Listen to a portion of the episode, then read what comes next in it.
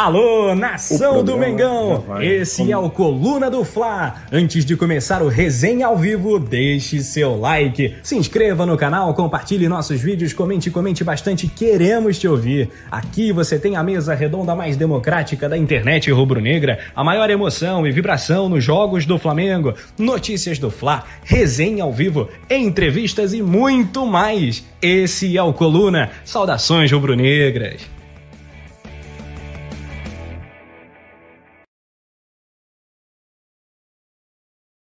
Aqui para mais um resenha ao vivo, a mesa redonda mais democrática rubro-negra, e agora com um novo formato. Menos gente aqui, para ter mais gente aí participando conosco. Então, ó, já chega aí deixando seu like, mande sua mensagem, mande seu alô, que está começando o resenha ao vivo dessa quarta-feira sem futebol. Não tem vinheta depois, produção?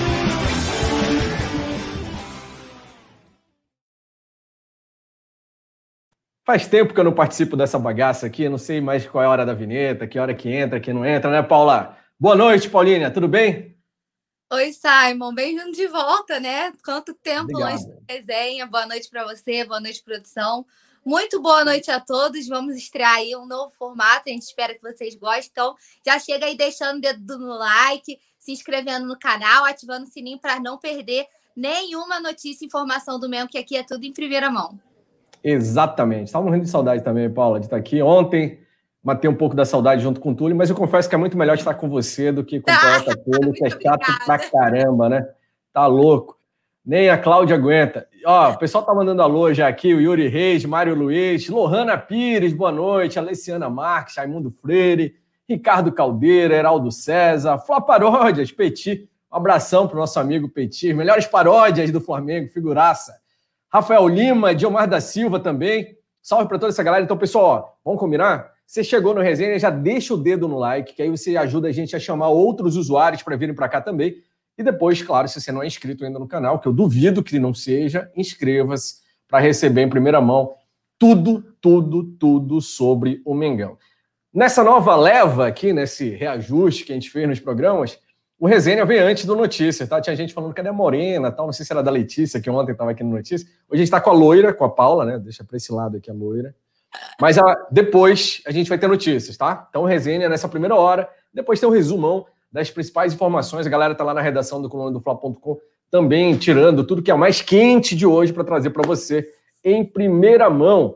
Pablo Amolinário falou: adorei as imagens de nossos ídolos atrás do Simon. É, tô muito bem acompanhado aqui, né, Pablo? Ó, Maestro Júnior, Pet, o Gilberto Mil Homens, salve aqui para Porto Franco, no Maranhão, salve para você.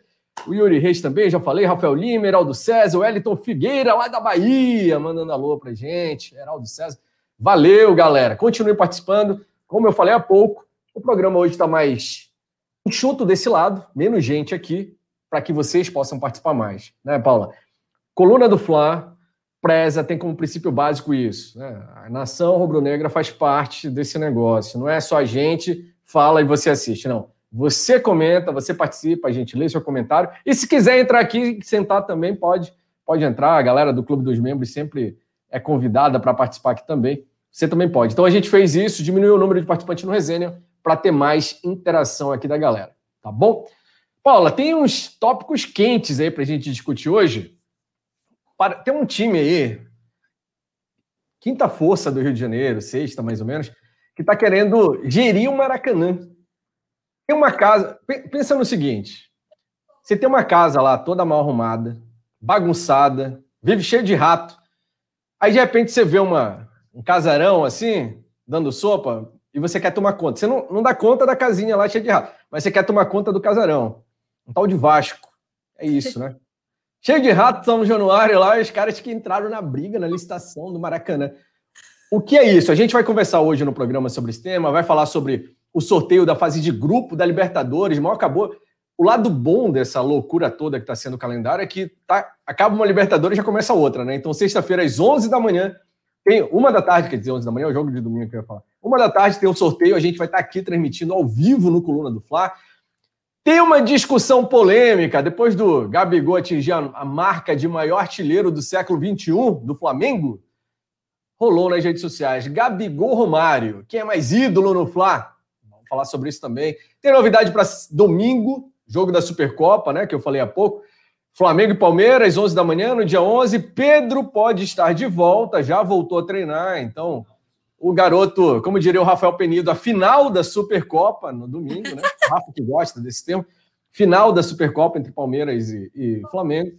E aí o Pedro pode estar de volta. A gente vai falar sobre a premiação da Supercopa e mais uma especulação de contratação para volância, como a galera gosta de usar o termo, mais um volante de olho aí que o Flamengo está de olho, talvez tá, quer voltar para a América do Sul e talvez venha para o Mengão. E claro, a gente quer saber então sua opinião, se você concorda comigo, com a Paula, se discorda dos dois, se não concorda com ninguém, manda no chat, participe, a todo momento a gente vai estar de olho aqui no chat. E na hora da votação, a gente hoje vai voltar a fazer uma coisa que a gente fazia antes. Usar a hashtag resenha ao vivo lá no Twitter. Galera que tem Twitter, aí fica ligado, hein? Vai ter participação especial, leitura de todos os comentários lá no Twitter com a hashtag resenha ao vivo. Então, daqui a pouco eu abro lá também e a gente vai bater o papo. Depois dessa introdução, né, Paula? Vamos começar falando? Bora! É, esse, assim, eu conheço alguns grandes no Rio de Janeiro, Madureira, é, o Boa Vista. Tem mais algum depois do Flamengo? Uh, mas tem um time aí que. Qual? Volta Redonda. É, Volta Redonda tá dando um trabalhinho aí também. Tem um outro time aí, tal de Vasco, que tá querendo gerir o Maracanã. O que, que é isso, Paula? Cara, é uma piada, né? Vamos falar a verdade. Na hora que eu li, eu não acreditei que eu tava no que eu estava vendo. Falei, meu Deus, essa hora da, do dia, esse tipo de piada, né? É, eles não, eu adorei a sua a sua alusão à casa, porque eles não dão conta de, nem de São Januário, né? Aquele chiqueiro. Será que e, veremos Maracanã cheio de rato no futuro também? É, não tem como, né? E tipo assim, na Série B, né? Se a gente for levar em consideração todo o momento do Vasco, eles não dão conta nem de gerir o seu próprio estádio, que dirá tentar bater de frente, né? Com a dupla Fla-Flu aí na administração do Maracanã. É, é, realmente uma piada, Simon. Não consigo não rir e não definir isso de outra forma, né? É, eu acho que não passa de, sei lá, fogo de palha, tentar aparecer de alguma forma, né? Já que pelo futebol não tá dando. A gente que não tem mais rival no Rio de Janeiro, né? É, então a gente tem que aparecer de algum jeito. Agora começou com essa história aí de, de possível de querer administrar, assumir a gestão do Maracanã, né?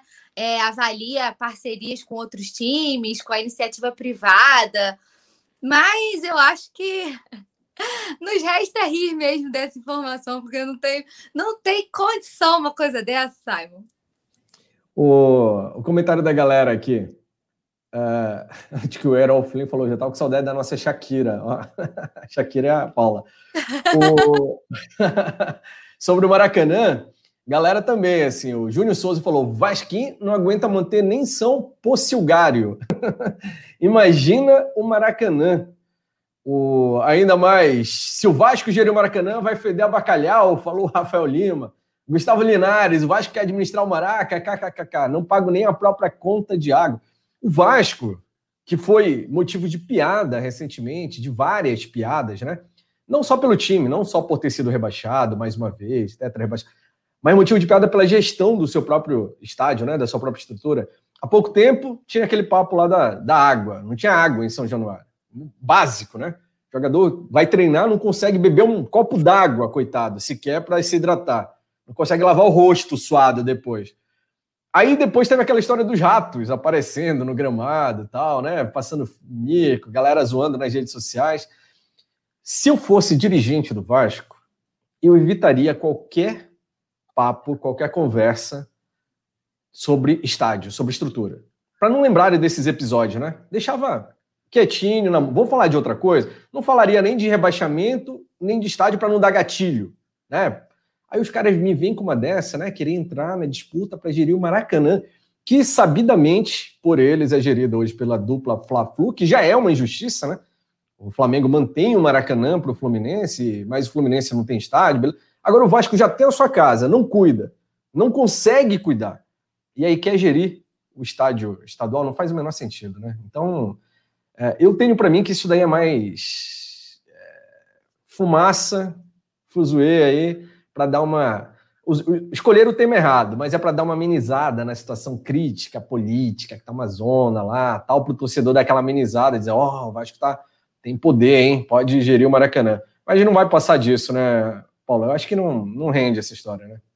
É, não tem nem condição, né, Simon? É, é, é bem complicado para o Vasco, né? E como a gente está tá falando, assim, eu acho que é mais para tirar o foco mesmo, né? É, você vê o próprio Campeonato Carioca, né? Nem falando de Brasileirão, é, de, de que tá no momento na Série B, e eu acho que com esse time aí talvez nem suba, né? Mais uma campanha péssima também no Carioca, né? A gente às vezes faz aqui nos pré-jogos, coloca a tabela, a gente nem vê o Vasco, né? Nem o Vasco, nem o Botafogo ali no, nos, nos, principais times. Então, assim, uma situação bem crítica, né? É lamentável, assim, é, deixando de lado um pouco o lado de torcedora, né? Que você gosta de dar uma zoada no rival, mas avaliando pelo bem. O que eu sempre falo aqui, chega uma hora que é chato você ficar batendo em cachorro morto, né? Pelo bem é. do futebol, a gente gosta de ver um espetáculo. Eu gostaria que a gente tivesse mais rivais, né? Que pudessem bater de frente com a gente, oferecer um espetáculo melhor, um futebol de melhor qualidade, porque é muito mais gostoso ganhar assim, né? Do que você bater em cachorro morto. E no Rio de Janeiro, infelizmente, a gente só tem o Fluminense que consegue ali, né? É, ainda que distante, mas é o único que ainda respira, né, para disputar alguma coisa com o Flamengo. O Botafogo e o Vasco a gente ultimamente nem pode contar, né? Por isso que quando você perguntou dos grandes, eu falei do Volta Redonda, que é quem tá dando trabalhinho, tá colado com a gente lá na, no topo da tabela. Mas é uma pena, assim. Eu acho que eles poderiam se inspirar no Flamengo, sabe? Eu sempre comento, gosto de falar sobre esse processo de reestruturação. Eu acho que seria legal que mais clubes abrissem a cabeça, parassem de pensar, começassem a pensar fora da caixa, né? E entendessem que a gente precisou passar por aquele processo, né, né Simon, de vacas magras para hoje estar tá colhendo os frutos, né? E Exatamente. é muito fácil que o Flamengo chegou nesse patamar, ah, do nada. E não foi, né? A gente brigou para não cair, a gente sofreu muito tempo ouviu muita coisa, né? E aí a gente conseguiu chegar ao nosso objetivo tendo uma gestão que funcione. E o Vasco. Mas é... precisou mudar a postura, né, Paula? Porque não foi mantendo aqueles mesmos costumes. Contrata jogador milionário, dispensa daqui a pouco, paga multa, técnico e tal. Enquanto isso se repetir, vai ser essa zona aí, né? Então, é tem gente que pensa. Eu, eu gosto dessa ideia também de ter um time forte para brigar, né? Eu gosto de bater em gente que, que tem graça bater. Bater em bêbado é. é sem graça, né? Fica ah, mais do que obrigação tal. Mas tem gente que, que não, que curte isso, que quer, prefere que eles acabem logo. o Vasco vá para a Série D e o Flamengo nunca mais encare pela frente. Mas era gostoso, né? Bater no Vasco agora não está mais. É, nem, nem isso a gente tem possibilidade. O, João RN falou assim: o Vasco deveria contratar o gatito para caçar os ratos do São Januário. O Hércules Félix, é engraçado, se o Vasco tivesse, né, ele falou, Vasco administrar o Maracanã seria um fato inédito, como está se falando, mas como é o Vasco, eu nem me preocupo com isso. Gustavo Linares disse que acha que é uma cortina de fumaça mesmo, como a gente falou, isso daí é para iludir torcedor deles e tal. É, a galera não. Ninguém tá levando a sério mesmo. O Rafael Lima disse que o Vasco só se apequena ainda mais com essa notícia. E a Lohana, que o Vasco quase tendo eleições no escuro, queria ter essa autoestima do Vasco, sinceramente. É basicamente o, o Nazário chegando na Paula Oliveira, né? Nazário falando, declarando publicamente aqui: vou me candidatar a namorado da Paola Oliveira. é motivo de piada, né? Ainda bem que o Nazário, o velho Nazário, não está assistindo essa hora, está lá no chazinho dele. Ah, vamos Vamos falar do outro tema, então? Deixa o Vasco para lá, porque isso daí não vai sair do papel mesmo. Sexta-feira tem o sorteio da Libertadores, né? Possíveis adversários do Flamengo na Libertadores. Você está ansiosa, Paulo, para saber quem são os possíveis adversários do Flamengo na Libertadores? Estou ansiosa, preocupada, porque eu ouvi dizer, eu acho, inclusive, já vou dar minha opinião, Sim. que você deveria participar do sorteio, porque eu ouvi dizer que você dá sorte, né? Na última eu? temporada nada. É, o pessoal tava debatendo esses dias aqui no Resenha, que você dá sorte, que quando você participou, deu tudo certo pro Flamengo. Na última vez aí o Rafa falou do Racing lá, deu problema. Eu acho que você deveria ajustar aí seus horários para participar desse sorteio, porque da última vez deixar o Rafa comandar isso não foi muito legal, não. Tô bem preocupada com essa, com essa parte. Olha, eu acho que também tem tudo para dar certo. A produção está colocando na tela aqui, Paula, o, os potes, né? tira um de cada pote tal, aquele esquema, tem time jogando a pré-Libertadores, foram definidos agora os últimos, né? E está sendo definido ainda, né? Tem um ainda, o São Lourenço e o Santos, eu acho, já foi definido São Lourenço e Santos, jogaram ontem, né? A gente deu, eu acho que tem quase certeza. Acho que o Santos se classificou, inclusive, né? Está na mesma. Tá na matéria no coluna do Fla.com, inclusive. Isso. E então tem algumas pequenas definições. O grupo 1, claro, o pote 1, como a galera sabe, está podendo acompanhar aqui na live, é o pote dos mais fortes, né? os melhores classificados ali no ranking da Comebol. Então, nesse pote 1 tem Palmeiras, River Plate, Boca Juniors, Nacional, Flamengo, Cerro Portenho, Olímpia e São Paulo. E ó, o João RN tá lembrando que foi só o primeiro jogo, né? É, o Santos venceu fora o São Lourenço, né? Vai ter o confronto ainda do segundo jogo, tá certo, que é na Vila Belmiro.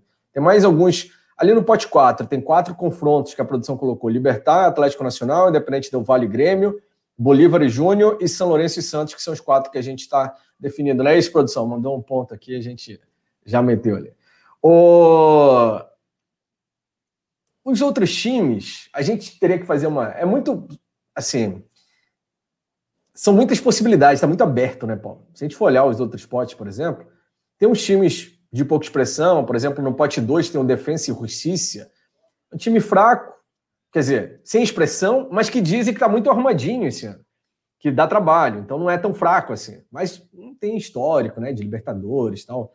O Independente Santa Fé mais ou menos. Uh, tem a LDU ali, que sempre incomoda, o Internacional, Atlético Mineiro, Universidade Católica, que já teve momentos melhores, hoje não é lá essa Coca-Cola toda, e o Barcelona também do Equador, que também não está no, no seu melhor momento.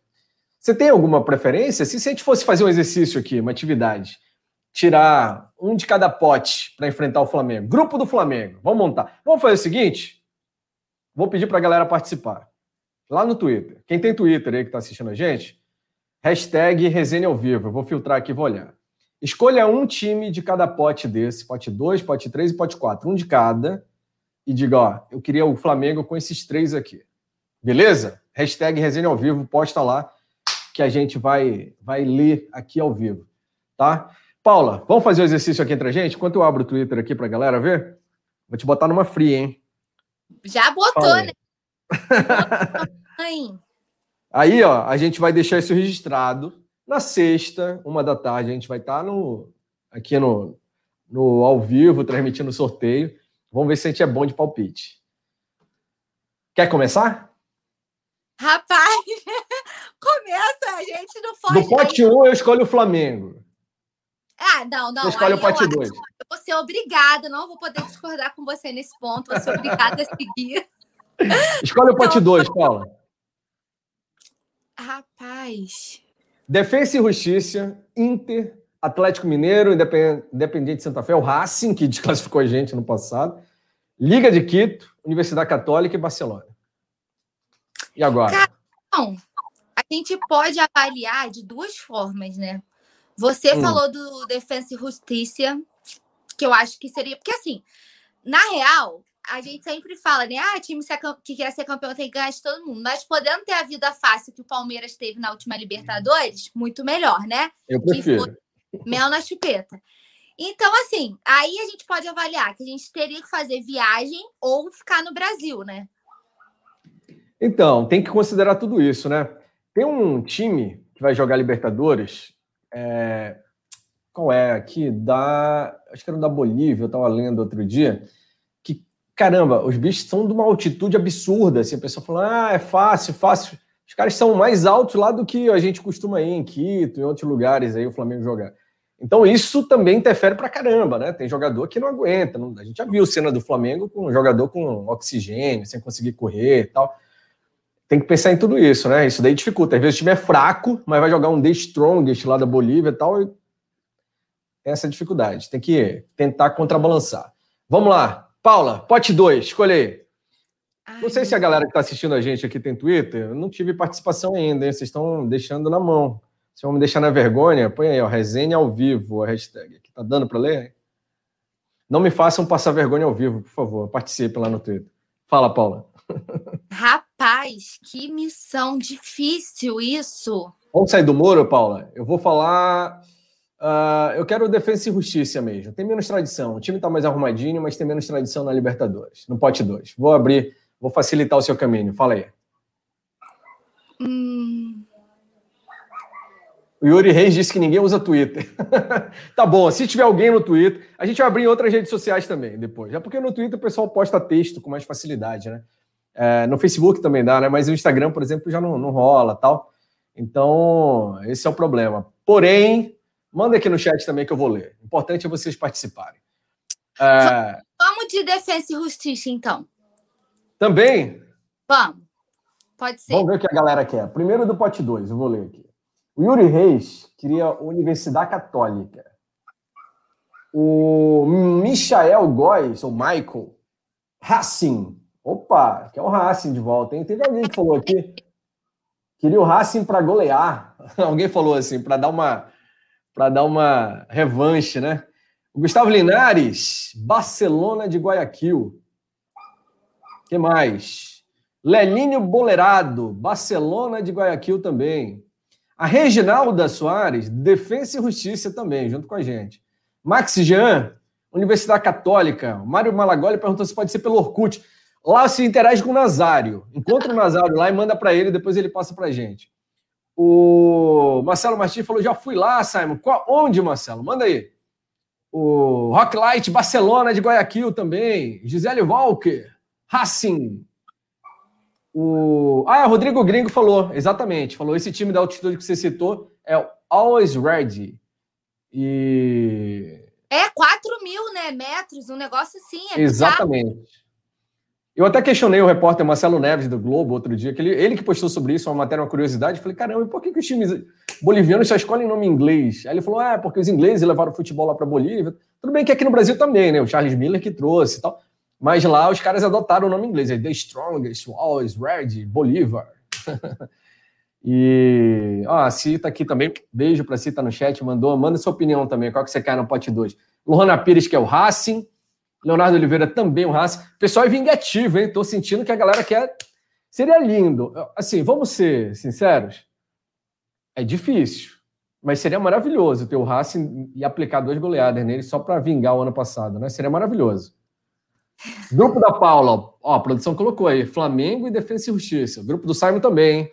Depois a gente vai. É, isso aí. Depois a gente vai fazer uma votação no final, vocês escolhem qual é o grupo mais qualificado aqui para enfrentar o Flamengo. Paula, como eu comecei o 2, você começa o pote 3 agora. Manda aí. Tá, deixa eu ver aqui. Quem Pega está... muro, que muro é, é coisa do Nazário. Você não é o Nazário. Vamos então. Flamengo Fluminense. Eita! Caramba, nem lembrava que o Fluminense ia jogar Libertadores. Quanto tempo, né? Flamengo e Fluminense, a gente vai estar no Brasil, né? Não vai precisar viajar. É, o time, a gente já viu as, as dificuldades do Fluminense, que assim, ganhou da gente no Ai Jesus, né? É, com o Flamengo com o time alternativo, né? Vale lembrar, a gente no, no Cariocão, eles ganharam com um gol cagado né? Porque o Flamengo dominou a partida junto com um time todo de garotos do Ninho, então a gente com o time titular é top. Acho que pode ser Fluminense, fica no Brasil, a gente já viajando, né? Se a gente seguir o nosso grupo, a gente viaja para o pote 2, pote 3 fica aqui no Brasil para ficar tranquilo. Então, tem uma questão aqui que alguns estão questionando. Uma questão que estão questionando ficou lindo, né? Tem um, um, um negócio aqui, uma pergunta feita por alguns, se é que se podem times do mesmo país tem uma, alguma exceção, né? A prioridade é não ter time do mesmo país, mas eu vou pedir para a produção pesquisar isso aqui, que realmente eu fiquei confuso agora. É, o Gustavo Linares está dizendo que não pode. Não pode, gente... pote 1. Um. A gente não pode enfrentar ninguém do pote 1. Um. Então, do mesmo pote não. Não. Mas quando combina do mesmo país, pula. Tem um esquema assim. Por isso que aí teria é, a questão do Fluminense aqui. O... Vamos ver. Produção, dá uma olhada pra gente, manda aí, consulta aí, você que sabe tudo, não, nosso oráculo aqui. Ele está gente... falando que pode ser brasileiro sim, só não pode do mesmo pote que são os cabeças de chave, aí não pode. Ó, o Everton Guedes falou, não pode ter time brasileiro, só os que vêm da pré-libertadores. Eu, sinceramente, fico confuso com isso. Por quê? Em tese, não poderia ser do mesmo país e teria que ser um de cada pote. Mas na hora do sorteio, a gente vê que quando repete, ah, vamos pular, aí coloca o outro. Teve gente, até teve grupo ano passado, com dois times do mesmo pote, inclusive. Por quê? Por causa dessas puladas aí de não ser do mesmo país. Produção, põe aí. Eu vou escolher o meu time enquanto isso, enquanto a produção procura. Eu tenho uma opinião diferente. Jogar contra o Fluminense seria maravilhoso por ser freguês antigo e sem casa. Não viaja, mas é clássico, né? Então, eu acho que tem times melhores para a gente enfrentar mesmo viajando. Por exemplo, Deportivo Tátira da Venezuela é uma baba. Costuma ser uma baba. Esporte Cristal do Peru é outra babinha de sempre. Então eu ficaria entre os dois. E como Peru remete a coisas né, melhores para gente, tirando a passagem do peruano aqui, que foi horrorosa, mas Lima, 2019. Não oportunidade de usar essa corneta. É, é, que traz o gatilho, né? Traumas ficam assim na realidade, na nossa, nossa cabeça, né? Fiquei com a ilusão de que aquele picareta lá ia fazer uns golzinhos aqui, só enganou durante três anos. Ó, a produção botou na tela. Pelas regras, a única possibilidade de dois times do mesmo país ficarem no mesmo grupo é se um deles vier da pré-Libertadores. Do contrário, outra bolinha será, retirada do pote. Então é isso, Paula. Então não pode Fluminense, aí poderia só Santos e Grêmio, porque eles estão na pré-Libertadores vão entrar agora. Ok? O Yuri Reis está falando, ah, Fluminense, eu falei que era freguês, e falou, é, mas ele ganhou as últimas partidas. É, mas isso não valia nada. Viu? Uh, Paula, escolha outra, por favor. Vamos de. Eu vou de Esportivo Cristal, só para finalizar, né? Que eu falei do Peru. Ah, então. Lima, 2019, Esporte Cristal. Eu escolhi eles, pô. Vai ficar igual? Vamos de. Não. Você escolhe outro. Deportivo. Tátira, então. Deportivo Tátira, da Venezuela. Produção, anota aí. Eu, Esporte Cristal, e a Paula, Deportivo Tátira. Ah, pote 4. Aí entram as possibilidades dos que estão vindo aí, né? Ali a gente tem os confrontos ainda a, ser definidos, a serem definidos. Libertar e Atlético Nacional, Independente Del Valle e Grêmio Bolívar e Júnior e São Lourenço e Santos. Paula, além de Deportivo Lagoaíra, União La Calera, Always Red e Rentistas. Parece mais nome de locadora de carro do que time de futebol, né? Rentistas. Fala aí, Paula. Você é quer baba, né? Hum, é porque os outros a gente não tem nenhuma confirmação, né? Vamos ficar nos quatro primeiros, então. Fala aí, Paulo, então. Rapaz. É. Caraca, não faço ideia. Always Ready é muito, é muita. Muito alto. Depois que eu li aquela matéria lá, eu não quero mais. Muito alto. é. é. Cara, bizarro, hein? Não faço ideia. Vem, vem todo mundo, tô zoando. vem qualquer eu... um que a gente amassa. Como eu escolhi da outra vez um, é, eu escolhi o Esporte em Cristal, peruano. Eu vou no venezuelano. Venezuelano agora. vou no Deportivo Lagoaíra. Lagoaíra. Rentistas, então. Rentista. Bro, boa produção, fechou. Vamos ver agora. É... Quem pode me dizer qual é o nome do Twitter do programa? A hashtag resenha oficial, amigo. A Flamengo está em outro patamar oficial. Hashtag resenha. Resenha ao vivo. Eu estou viajando, resenha oficial. Li o nome dele, ó. Resenha ao vivo. A produção. Tá aqui na tela, né? Aqui em cima, ó.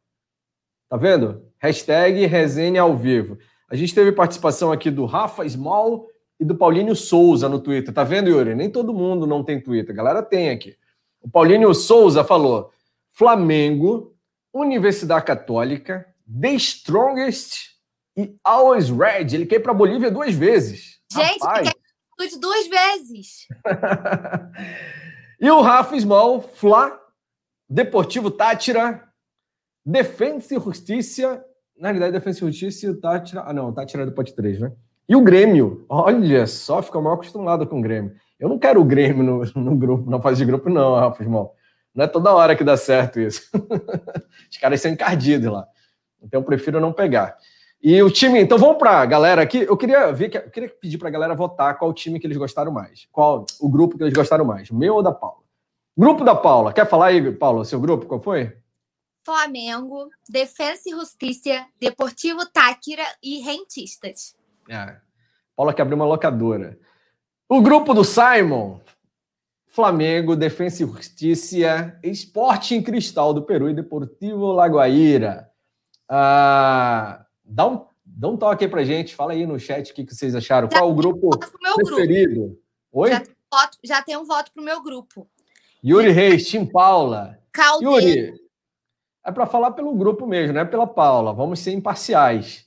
Marcela Padilha, grupo da Paula. Lohana Pires, prefiro da Paula. Eu vou embora, vou levantar aqui.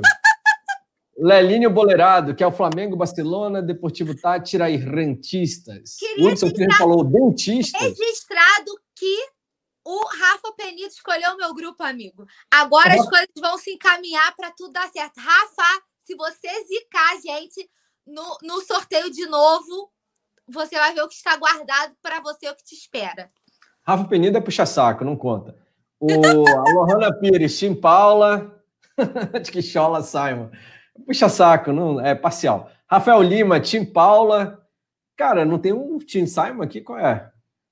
O... Eu li o Chola Simon do Rafa, até achei que fosse Tim Simon, fiquei animado. Assim, falei, caramba, tem um. Não tem. Ah, Natanael, aí, ó. Tim Simon. Natanelli, sabe tudo. Isso aí. Sempre percebi que a Natanelli tinha uns comentários diferentes, era inteligente. Menina sensata. Parabéns, Natanelli. Seus pais devem ser muito orgulhosos de você. Johnny Zebel, também. Ah, Lelinho Boleirado, time do Simon. É isso aí, Lelinho. Valeu. Agora só tá, tá dando uma enxurrada de Team Simon aqui, Paula. Não sei o que tá acontecendo.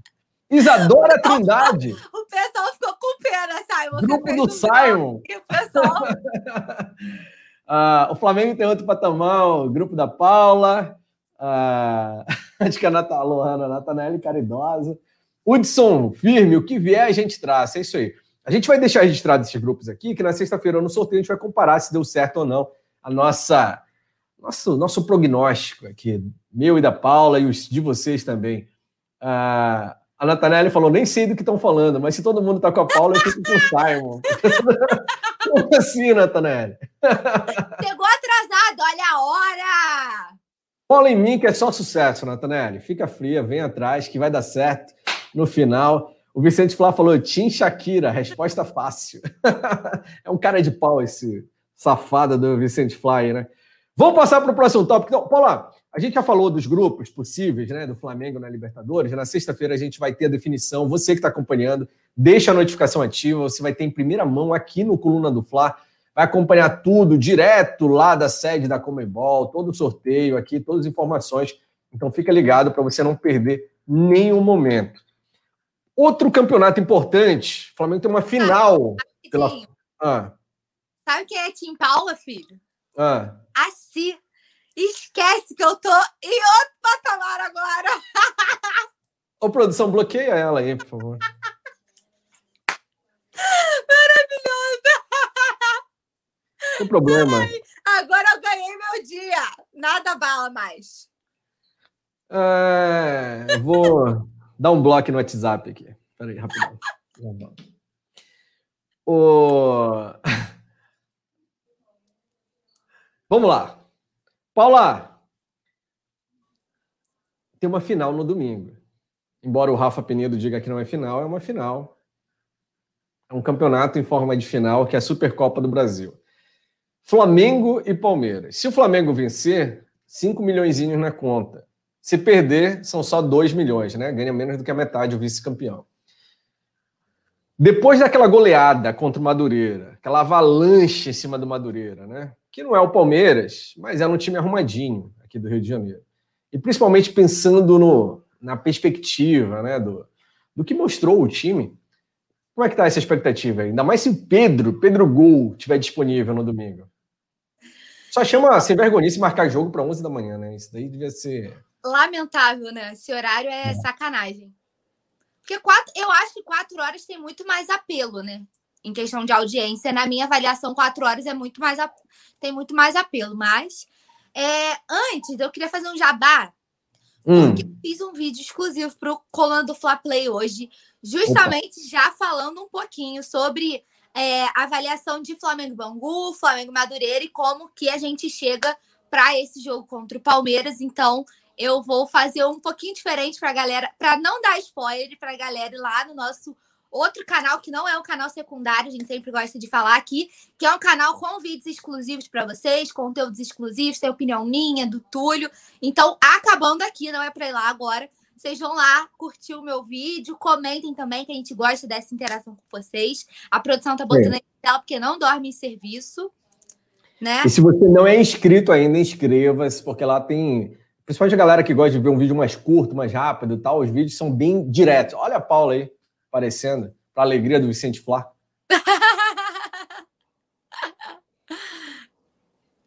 e aí, Paula, como é que tá a expectativa para domingo? Eu acho que, assim, na real, ah, é uma dureira, tal, beleza, mas o Flamengo mostrou uma consistência, uma intensidade ali na frente, né?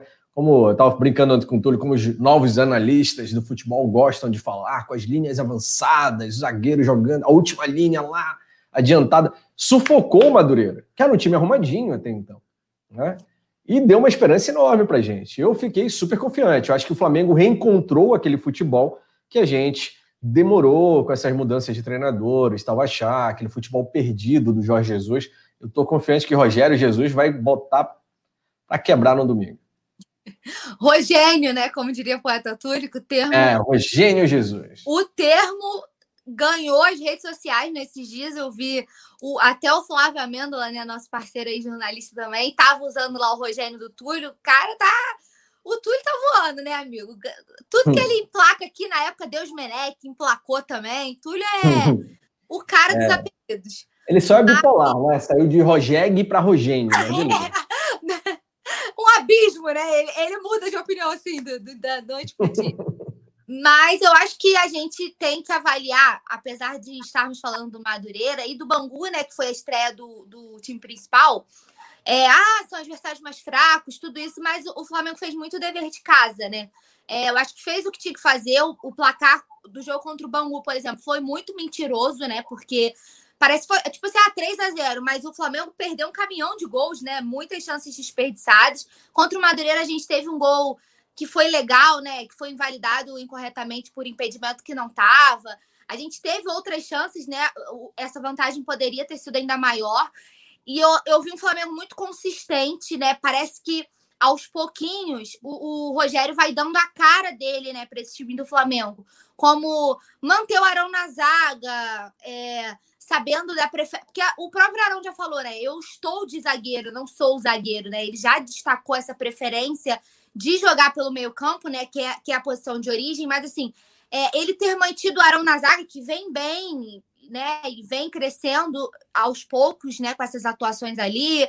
Ele ter mantido o Diego, que para mim tá fazendo jus a estar no time titular. Eu acho que o Diego vem numa crescente, vem jogando muito, vem mostrando que ele merece estar ali com o Gerson. Então, acho que o Flamengo vem crescendo, vem sendo muito consistente, vem sendo muito aquele futebol intenso, né? Aquele time que manda no jogo, que não deixa o adversário respirar, que é o futebol que a gente gosta de ver, né? O Flamengo proativo, o Flamengo que busca o resultado, né? Então, assim, eu fiquei muito, muito feliz com a goleada no Madureira, né? Apesar de que podíamos ter, ter feito até mais gols, mas eu fiquei Era muito. ser pelo menos mais um, se não fosse aquele impedimento roubado lá, né? É, eu fiquei pelo menos assim, feliz com a atuação, feliz com o que eu vi, né? Independente de goleada, porque é sempre bom, assim, gritar muitos gols, né? Eu sempre digo com o Rafa, quero você rouco.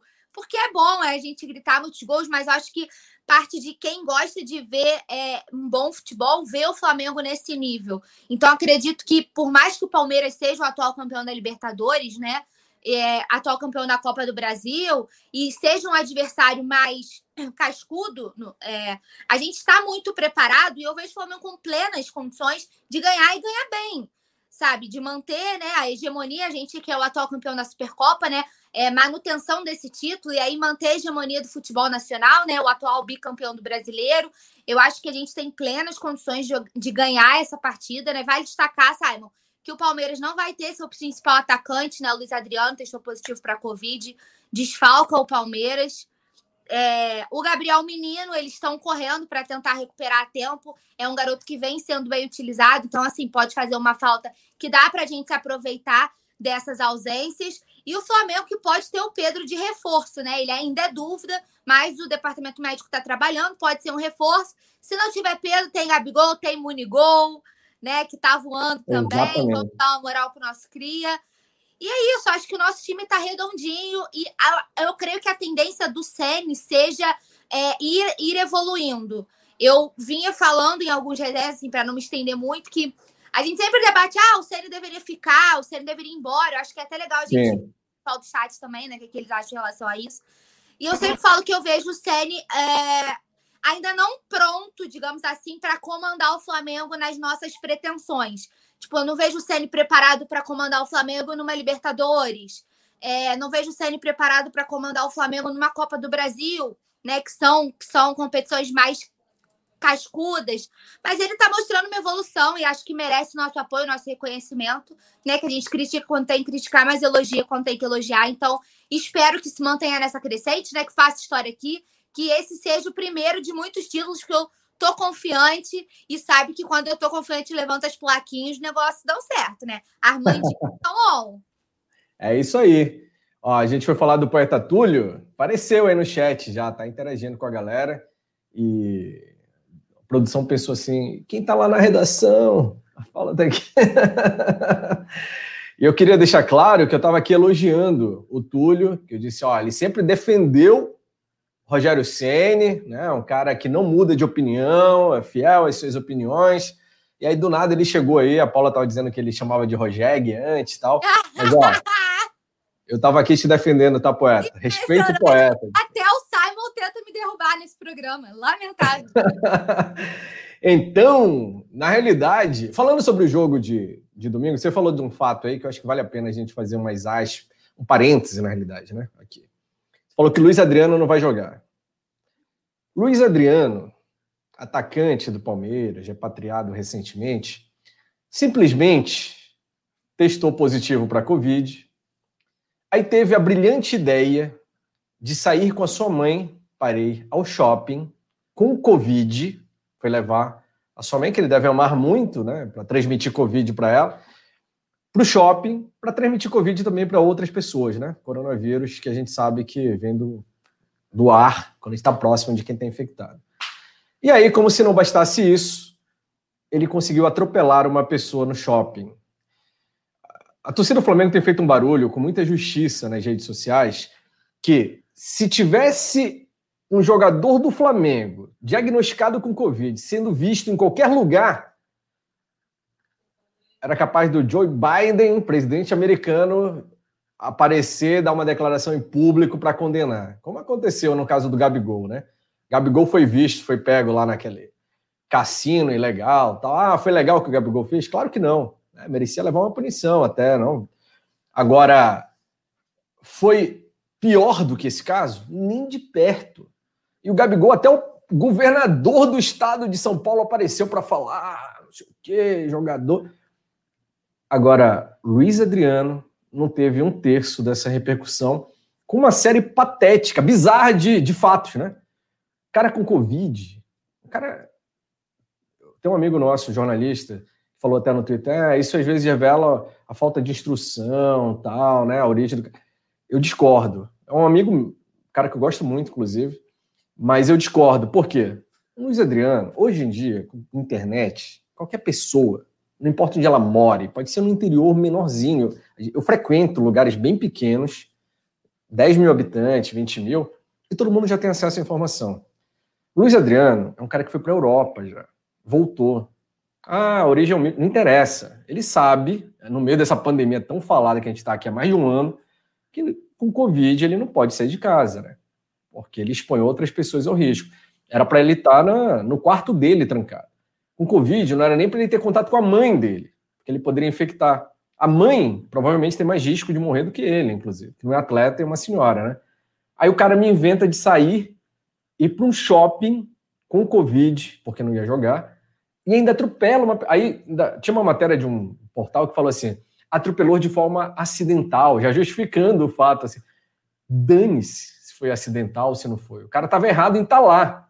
Ah, mas prestou assistência. Dane-se também. Isso é obrigação, ele não fez favor para ninguém. Se ele atropelou, seja acidental ou não, ele tem que prestar assistência. Agora ele cometeu um erro absurdo. Dizem, eu ouvi uma reportagem que o Palmeiras iria puni-lo. Mas isso sim merece uma repercussão enorme, porque envolve todo o perigo no futebol. Ah, os caras têm um protocolo forte lá no, no jogo e tal. Mas um, um imbecil desse, porque ele agiu como imbecil, essa é a verdade. Está colocando todo mundo em risco. São os outros jogadores, está colocando em risco as pessoas com quem ele cruzou no shopping, seja lá onde ele foi. Então é, é um absurdo. E como era um jogador do Palmeiras, tem muito menos expressão, a verdade é essa, né? O Palmeiras dá muito menos ibope, tem pouco torcedor. Aí eu, ninguém fala nada tal. Se fosse jogador do Flamengo, era 10 anos de cadeia, pelo menos. Assim, um absurdo. Então é, foi de uma estupidez. Eu, quando eu li a notícia, parecia história assim, contada. Não, isso não é verdade. Não saiu com Covid. Não, ele atropelou ainda, levou a mãe.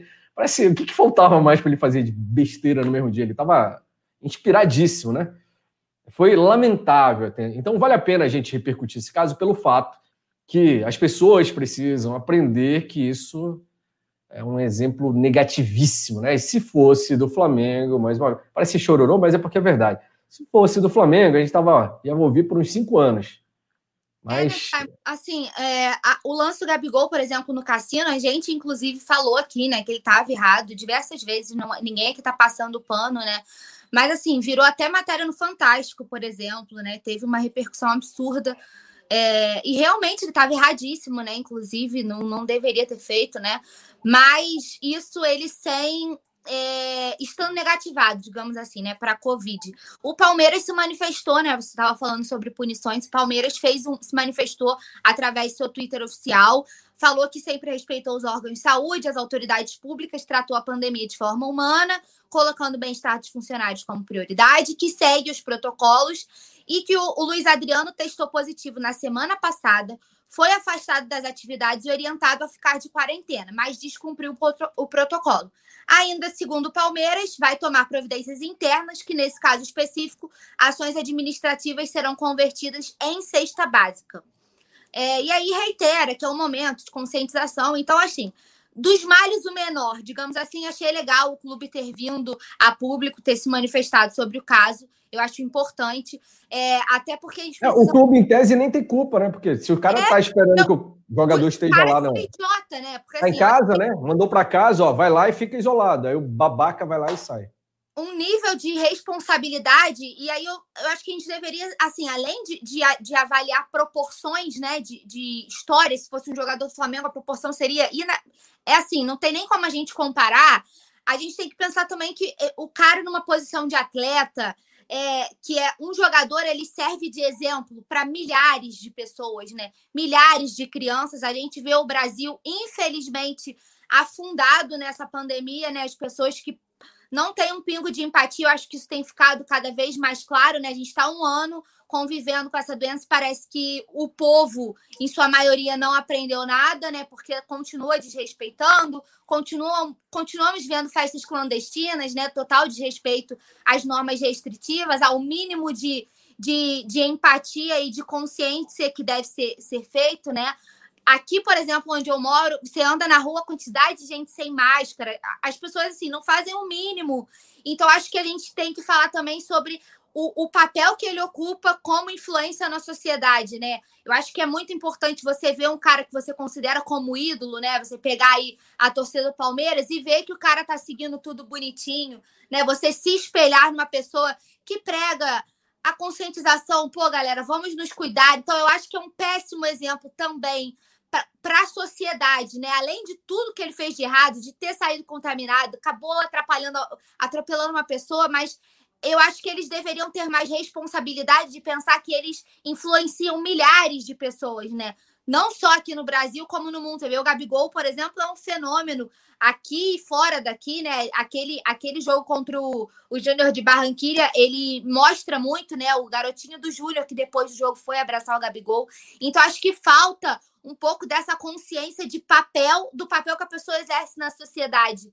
Né? Ele é mais que um cidadão comum pelo que ele mostra, né? Ele está na mídia, então acho que falta um pouquinho de bom senso também dos jogadores, né? Não Exatamente. adianta as cidades terem um mega protocolo, jogo seguro, e higieniza tudo, e faz a bolha, né, que a gente fala, para poder ter os campeonatos, se o jogador em casa você não tem como controlar se o jogador não respeita esse protocolo, né? Então que sirva de exemplo negativamente para que ninguém mais haja né, dessa forma irresponsável, colocando não só a vida dele, como a vida dos outros em risco. Porque se você não cuida da sua saúde, o problema é todo seu, mas não coloque em risco a vida de outras pessoas, né? Porque aí a gente foge do controle, né, da situação.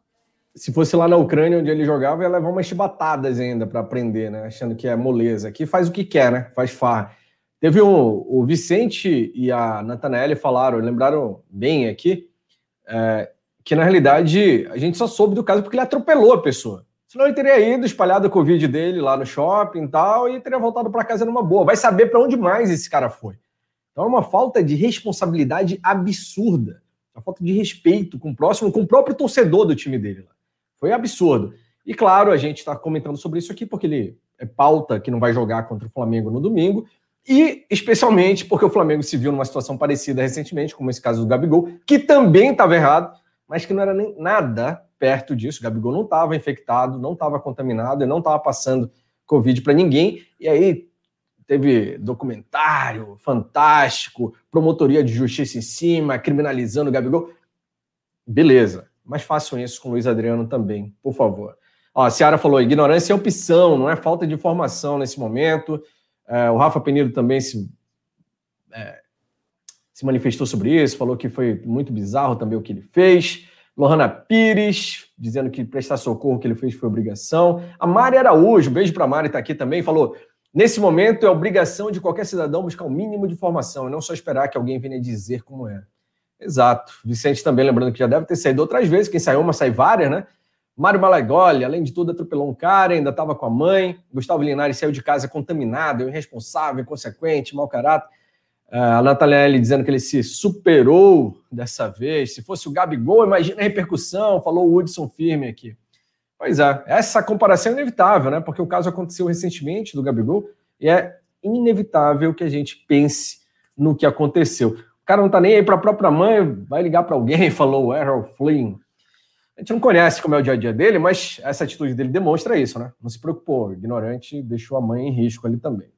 Pessoal, o Hudson está lembrando que tem só metade dos likes que a gente tinha ontem, essa hora aqui. Então você que não deu like ainda, tá aí só de mutuquinha e tal, assistindo, clica nesse dedão para cima. Você ajuda a gente a compartilhar o vídeo com outros usuários também. está fazendo uma reformulação, tem uma caminhada nova aqui no Coluna do Fla nesse horário, né, no Resenha ao Vivo. Então dá essa força para a gente. A gente quer impulsionar de novo esse programa que tem uma audiência qualificada, né? Tem um papo diferenciado e que vocês fazem uma uma participação especialíssima aqui. Não fez ainda o like? Para tudo que você está fazendo agora, ó, dedão para cima, apoia aí, ajuda a gente para o Coluna do Fla continuar crescendo e trazendo melhor conteúdo rubro-negro para você.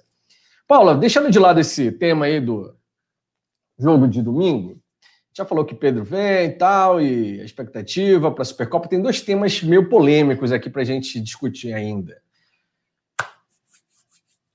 Qual que você quer primeiro? Um deles é a comparação. Essa, esse negócio de comparação sempre dá treta, né?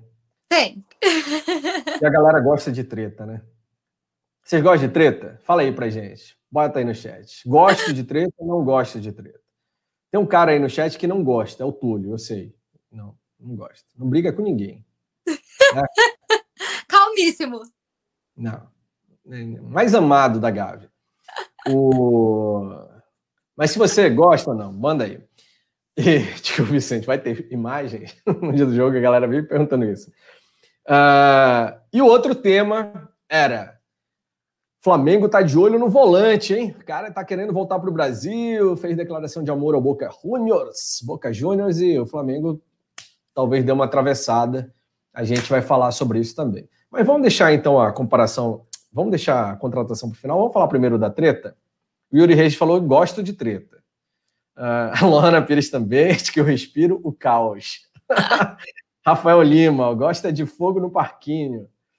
Uh, Mário Malagoli, Túlio ontem comeu uns 10 pacotes de bolacha. Como assim? Eu não entendi. O que, que quer dizer isso? Uh, Harold Flynn, gosto. Gabigol com o gol que fez contra o Madureira, se tornou o maior artilheiro do Flamengo no século XXI. É isso, Paulo? É isso, empatou com o Renato Abreu, né? É, com 73 gols marcados, números incríveis, né? Do nosso artilheiro aqui. Parece guerreiro, né? Incrível, né? Olha, o patamar aqui tá pau a pau, eles dois. Ah, só de lembrar me dá uns calafrios aqui, sério. Cara, eu posso. Eu não vou, eu não vou, eu vou ficar. Eu vou, vou pular esse assunto, que eu não vou me manifestar sobre o assunto guerreiro, senão eu vou. Você decepcionada? É, eu era, guerreira, ah. Simon, preciso. Não, eu, com, com guerreiro eu me sinto um corno, sabe? Sabe? Literalmente falando assim. Eu sinto que ele veio e me chifrou.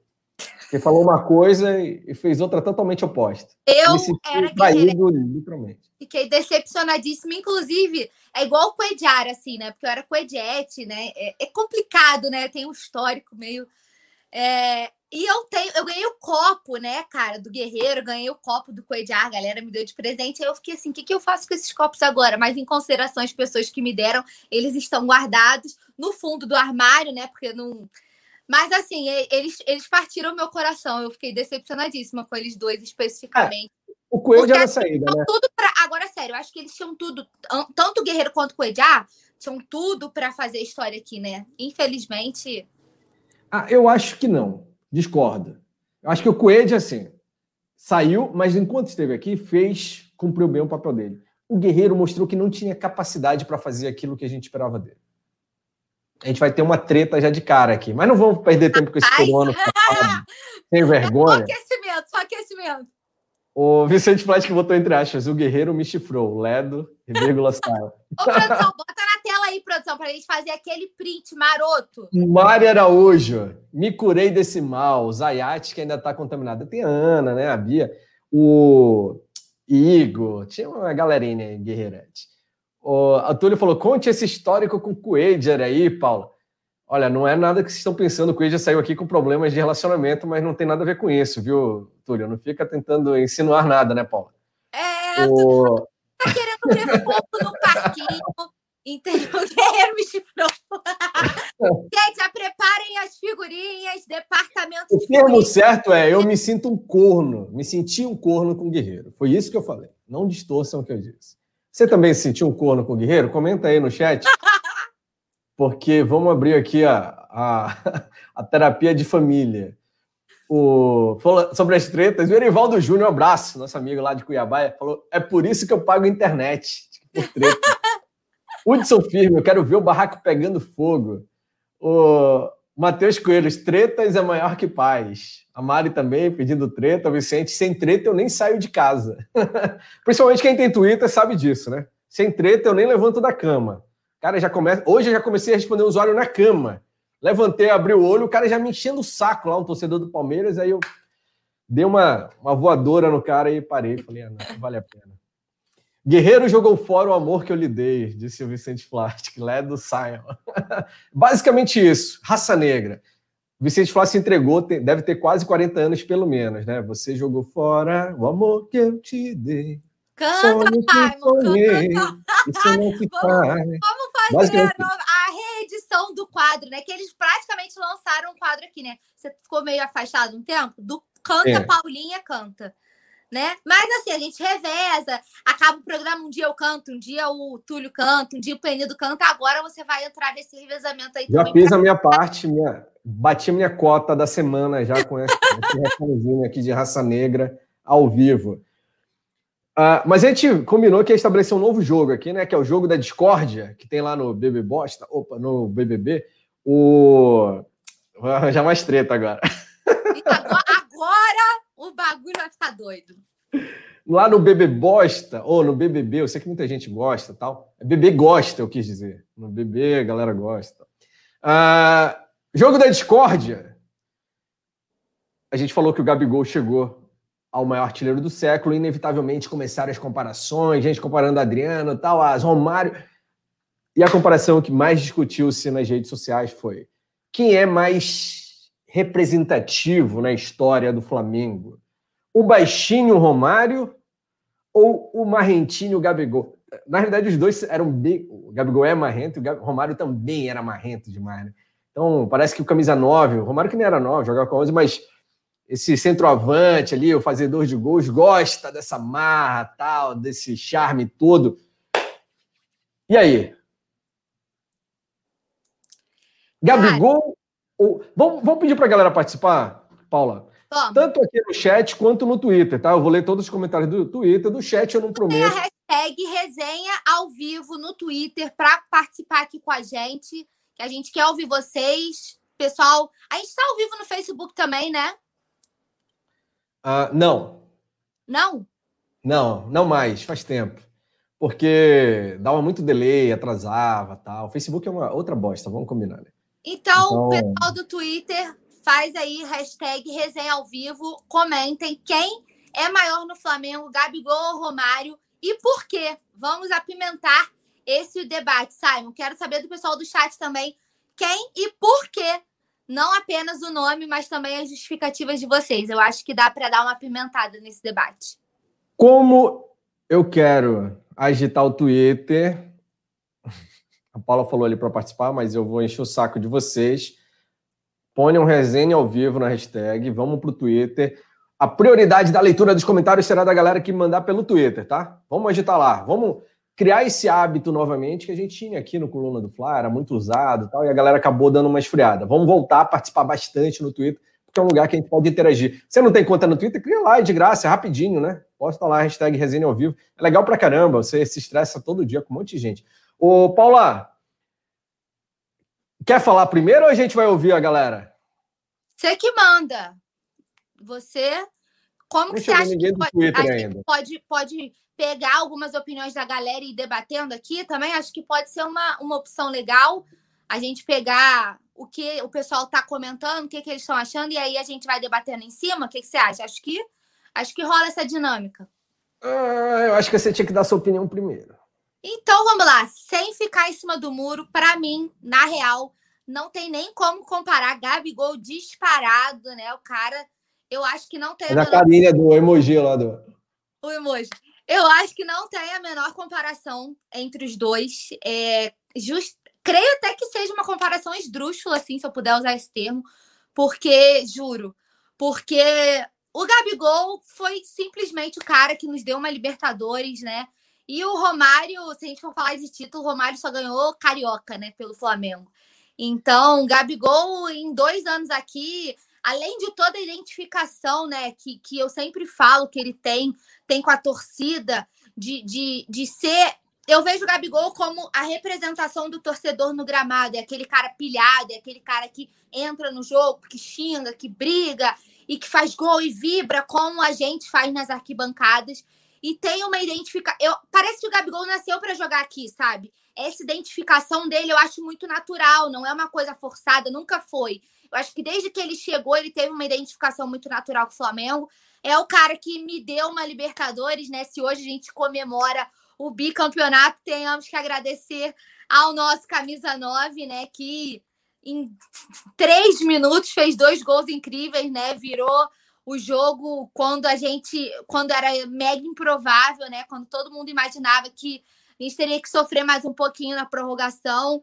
E acho que também por exemplo, reta final do Campeonato Brasileiro, ele ter assumido, ele ter assumido é, a personalidade de, de botar a cabeça no lugar e fazer a, mostrar assim ser mais participativo né? Eu acho que ele foi na conquista do, dos títulos assim ele foi muito presente né? Ele brigou muito por aquilo. Então eu acho que nesse quesito não tem como comparar. A Mari falou que eu, para mim, o Flamengo começou em 2019, não, mas na minha opinião, o cara que só ganhou Carioca, o outro cara ganhou Libertadores, Recopa, Supercopa, dois brasileiros, eu acho que, na minha opinião, não tem comparação, entendeu? De, com, eu aceito a opinião de vocês, né? São épocas muito diferentes, mas na minha avaliação, o Gabigol é muito maior, tem muito mais título, muito, muito mais representatividade que o Romário. Eu tô com a língua coçando aqui para falar. O, eu, eu ficaria com a, minha, com a resposta do Rodinei Gomes para rebater isso, Paulo. O Romário, nesse elenco atual, traria o Mundial de 2019 para gente. O Gabigol sumiu no Mundial. Saudações rubro-negras. O Romário ganhou menos que o Gabigol no Flamengo? Menos títulos? Ganhou. Mas qual era o time que acompanhava o Romário? É, quando o Flamengo, o Romário voltou para o Flamengo, veio para o Flamengo, né, voltou para o Brasil naquela época, meu Deus, nem se comparava. Esse time maravilhoso que acompanha o Gabigol e que dá tudinho de bandeja ali para ele, Bruno Henrique, Arrascaeta, Everton Ribeiro, não tem nada a ver com os caras que o Romário jogava.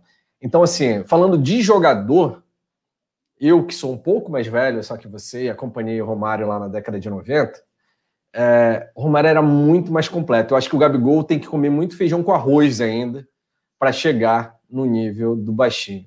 O Romário não perderia 5%, quer dizer, não, não perderia 95% dos gols, perderia 5 talvez, do que o Gabigol perde. O Gabigol está até melhor esse ano, assim, né? Na cara do gol, o Gabigol às vezes se apavora, dá umas recuadas pro goleiro e tal. O Romário fazia uns lances geniais, fazia bola que você nem acreditava entrar no gol. Então, como jogador, pensando só nele, eu sou Romário. Gabigol ganhou mais títulos, beleza. Mas o título é um contexto. A gente não está falando de jogo de tênis, né? É futebol, são 11. Depende do técnico ainda, além dos outros 10 jogadores. Então, eu acho que o Romário foi prejudicado pela época. São contextos diferentes, né? É... Agora, o Marcelo Martins, eu acho que falou assim: ah, não dá para comparar, são contextos diferentes. Claro, exatamente. Se fosse para ser justo, não dava para a gente comparar ninguém. Mas, como a gente aqui não quer ser justo, a gente está fazendo um exercício mesmo, uma brincadeira tal, a ideia é essa por isso que rola esse tipo de comparação, porque o torcedor gosta de comparar isso a gente, a torcedor a gente gosta também de pensar quem é mais importante, quem não é. Mas não é justo com a história, claro. Mas a gente não quer ser justo. A gente não está aqui, é tribunal. O... Então, a ideia é que a gente. Eu acho que o Romário, para mim, é, é infinitamente superior. Gabigol tem um potencial absurdo. É moleque ainda. Mas, vai chegar longe pra caramba. Mas o Romário é Romário. Mas você tá falando como jogador que você achava o Romário melhor que o Gabigol. Mas a, a gente está debatendo no Flamengo. Sim, mas eu falo do desempenho dele no Flamengo também. Os números do Romário, a média de gols do Romário no Flamengo ainda é maior do que a média de gols do Gabigol, sabia? Gabigol tem 0,7, Romário 0,8. Então, o Romário ainda no Flamengo, mesmo jogando no meio da perebada tal, fez mais do que o Gabigol. É claro, como jogador, tirando né, analisando o contexto completo, o Romário dá, é um dos melhores do mundo da história, né? Agora, falando de Flamengo, tudo bem, talvez não tenha sido a melhor fase de conquistas do Romário no Flamengo. Por isso que eu não citei, por exemplo, a seleção brasileira 94, Copa de 94, que o Romário carregou aquele time lá. Não, não é isso. Falando no Flamengo mesmo, o cara ainda fez mais gols. O Romário era genial, definia a coisa sozinho. Assim. Então, uh... acho que o Kika falou: putz, tenho que concordar com o Simon, vou me aposentar de vez. Chupa, Kika, vai ter que me engolir. Isso aí, ó. O Túlio também. Falando que discorda de você, Paulo. Acho que é, talvez seja, sabe o quê? Visões da idade, de fases da vida diferente, né? A Paula tem 10 anos a menos do que eu, tá, vivi uma outra década, eu vivi outra, eu tô mais perto do Kika. Do Kika não, que o Kika é bem mais velho. Mas mais perto do Túlio, por exemplo. Ah, e aí talvez por isso que a gente tenha visto coisas diferentes, né? Mas vamos ver o que, que a galera comentou? Ó, o Flavale SC mandou no, no Twitter aqui, deixa eu botar direito. Flavale SC. Gabigol é top. Ele votou no Gabigol na disputa entre Gabigol e Romário. Ah, vamos ver. Agora a gente vai fazer o Team Simon e Paula de novo, hein? Romário ou Gabigol? Vamos e ver o chat? Falar, vai ser, vai ser pau a pau, porque o chat aqui tá Como é que tá? pedido. Muita gente com você falando que como jogador, como atleta, o Romário é superior e muita gente falando que o Gabigol é maior pela conquista de título, muita gente comigo nessa questão. Então eu acho que vai ser aí, ó, pau a pau para decidir, hein, galera? Agora a gente quer saber com quem que vocês estão, se é Tim Paula ou Tim Simon. Não me decepcionem, por gentileza, porque eu não quero começar minha semana aqui no Resenha sendo decepcionada por vocês. Faz favor. Ó, a Lohana Pires mandou superchat falando: Gabigol é a personificação do torcedor em campo. Romário é tipo aquele tio massa do churrasco. Lohana, você tá de brincadeira, hein, Lohana? É... Deixa eu fazer uma pergunta para você, Paula. Então. Digamos que Gabigol seja vendido em 2022. Vá para a Europa. Em 2023, por uma obra do acaso, sei lá, um patrocínio maluco que apareça lá no time do Fluminense o Fluminense faz uma proposta para o Gabigol voltar para o Brasil. O Gabigol não está se dando muito bem na Europa para jogar no Fluminense. Você acha que o Gabigol recusaria? Cara, eu acho que é proposta. Não sei se ele recusaria pela história que ele tem no Flamengo, sabe? Porque aí é questão de é questão de carreira, é questão de, de como do que vai ser oferecido para o jogador, aí a gente tem que levar muita coisa em consideração. Não sei se ele recusaria. Acho que não. Eu acho que se a proposta fosse boa, ele viria tranquilamente, entendeu? Eu tenho certeza que aceitaria. Certeza. Assim como falaram, ah, ele se identifica mais. Porque agora a gente está vendo o Gabigol em campo, né? Claro, hoje ele entra e honra a camisa, né? O manto que veste perfeitamente. Né? Não, não amarela, joga sério, se esforça. Não tem a menor dúvida disso. Mas o Romário fazia isso também quando estava com a camisa do Flamengo. O Romário fazia isso quando estava com a camisa do Vasco, quando estava com a camisa do Fluminense. O cara era profissional, onde ele jogava, profissional entre aspas, né? Só não gostava de treinar. Mas onde ele jogava, ele dava o melhor dele, né?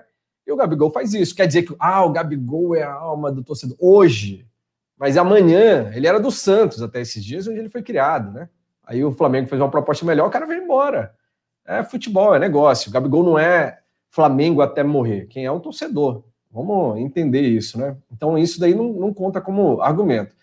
Ó, o Rafael Lima falou: Tim Paula, tamo junto. E os 1% do mundo estão contra nós. 1%. Ah, o que mais? Vamos, vamos para a votação aqui. Rafael Penido, nessa sou Tim Simon, tá vendo? Mesmo puxando o saco da Paula, ele é Tim Simon. Desculpa aí, Paula. Ah, mas ele, mas ele fez uma, fez uma esse levantamento. O Romário mais jogador, Gabigol mais ídolo. É. Yuri Reis, dessa vez tem que concordar com o Simon, então sou Tim Simon. Tem que concordar? Como assim, Yuri? Você não é obrigado a concordar. Parece uma dificuldade concordar com o Simon, né? Todo mundo quer concordar com a Paula. Olha o Vicente falar. Entre Gabigol e Romário, eu prefiro o Romário, mas é óbvio que sou Tim Paula. Vagabunda. ah, a Ciara falou que é Tim Simon, por favor, né? Puxa Lohana saco! Pires. Lohana Pires, sou Tim Paula disparado. Gabigol é muito maior no Flamengo. Lohana, você já fez 18 anos? Ah, o... tô brincando, não tô querendo desmerecer, mas eu tenho, sem querer desmerecer a opinião, eu tenho essa, essa percepção, assim, que quando a gente está vivendo o um momento, a gente tende né, a, valorizar mais. Assim. assim como os caras mais velhos, tipo o Fabrício Kiko, o Nazário, tendem a ser mais saudosistas. Né? O Nazário acha que né, viu Pelé jogando tal, ah, ninguém se compara ao Pelé, vai falar de Messi Cristiano Ronaldo para ele. A Mari Araújo mandou aqui pelo, pelo Twitter, ó. Valeu, Mari. Usando hashtag resenha ao vivo e hashtag Team Simon. Imagina Romário jogando ao lado de Arrascaeta, Everton Ribeiro e Gerson teria feito 400 gols com a camisa do Fla. Seria uma loucura. Pena que não tem máquina do tempo ainda, né? Eu fico imaginando o Romário que não perdia gol, era impressionante assim. O cara era um fenômeno. Jogando com esses caras, servindo ele a todo momento. Seria muito, muito, muito interessante. Então, uh, o Túlio falou: sabe, você não entendeu, o pessoal tem dificuldade de discordar da Paula. O Túlio passa essas dificuldades aqui mais vezes, né? É, né? o... Não estamos concordando com o Simon. O rapaz é que está aprendendo com o tempo, disse o Kika. ah, que mais? Tim Paulo é outro patamar, falou Rafael Lima. O Regivaldo Marcelo falou: Simon, Gabigol já está na história do Flamengo, ninguém apaga. Nem pensar, claro, Gabigol não apaga. O cara foi campeão da Libertadores depois de 38 anos, fez os gols do título, jamais. Entendo que eu não estou desmerecendo o Gabigol, ao contrário. Sabe o que eu acho? O Gabigol, eu torço para que ele fique uns 10 anos no Flamengo. Porque ele vai voar. Esse cara vai fazer perto de mil gols, entendeu? Não é diminuindo. Mas é o quanto representa até então, né? O Flamengo, o Romário, fez mais gols, teve uma média maior de gols e só não ganhou mais título porque jogava com Pereba. Numa época que a administração do Flamengo era pior do que a do boteco da esquina da sua casa, você que está assistindo. Então, não era fácil o cara carregar tudo nas costas sozinho. Lohana Pires falou: Ok, Simon, eu prefiro então Pet em detrimento do Romário. Como assim, Lohana? Comparação aqui é Gabigol e Romário, não vem com essa, não. O... É que eu falei da idade da Lohana. Né? Tô brincando, viu, Lohana? O... A, a Mari falou: a primeira camisa oficial que ganhei do Fly é de 95, da chegada do Romário. Tem esse fator afetivo também na, na votação ali, com certeza também. E olha só, O Yuri Reis falou: vou jogar uma bomba para vocês. Qual a dupla melhor? Romário e Bebeto ou Gabigol e BH? Romário e Bebeto não jogaram juntos no Flamengo, né? Mas como dupla, como dupla, eu prefiro BH e Gabigol.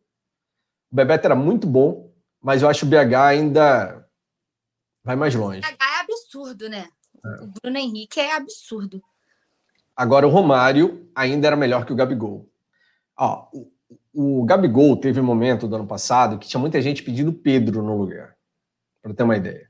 O Romário era incontestável. Nenhum louco ia querer Romário no banco. O Romário era incontestável. O Gabigol, sim. A gente teve um momento, perdia gol pra caramba, teve uma, teve uma sequinha aí. Eu mesmo, várias vezes, falei, poxa, tem que dar chance pro Pedro, né? O Pedro entra, faz gol, entra, faz gol toda hora. Agora, o Romário não. O Romário era gol certo, assim. O Romário tocou na bola, é gol, né? Ó, o Mário Malagoli falou a mesma coisa. O Romário pegou na bola, era gol certo, era impressionante. Então, é, o Douglas Duarte falou de que alguém interdita essa live, interno Simon e tal. É, não vai rolar. Ah, sim, o Kika tá lembrando que jogaram sim no Flamengo de 96, tá certo. Eu que confundi aqui. Mas aí já tava.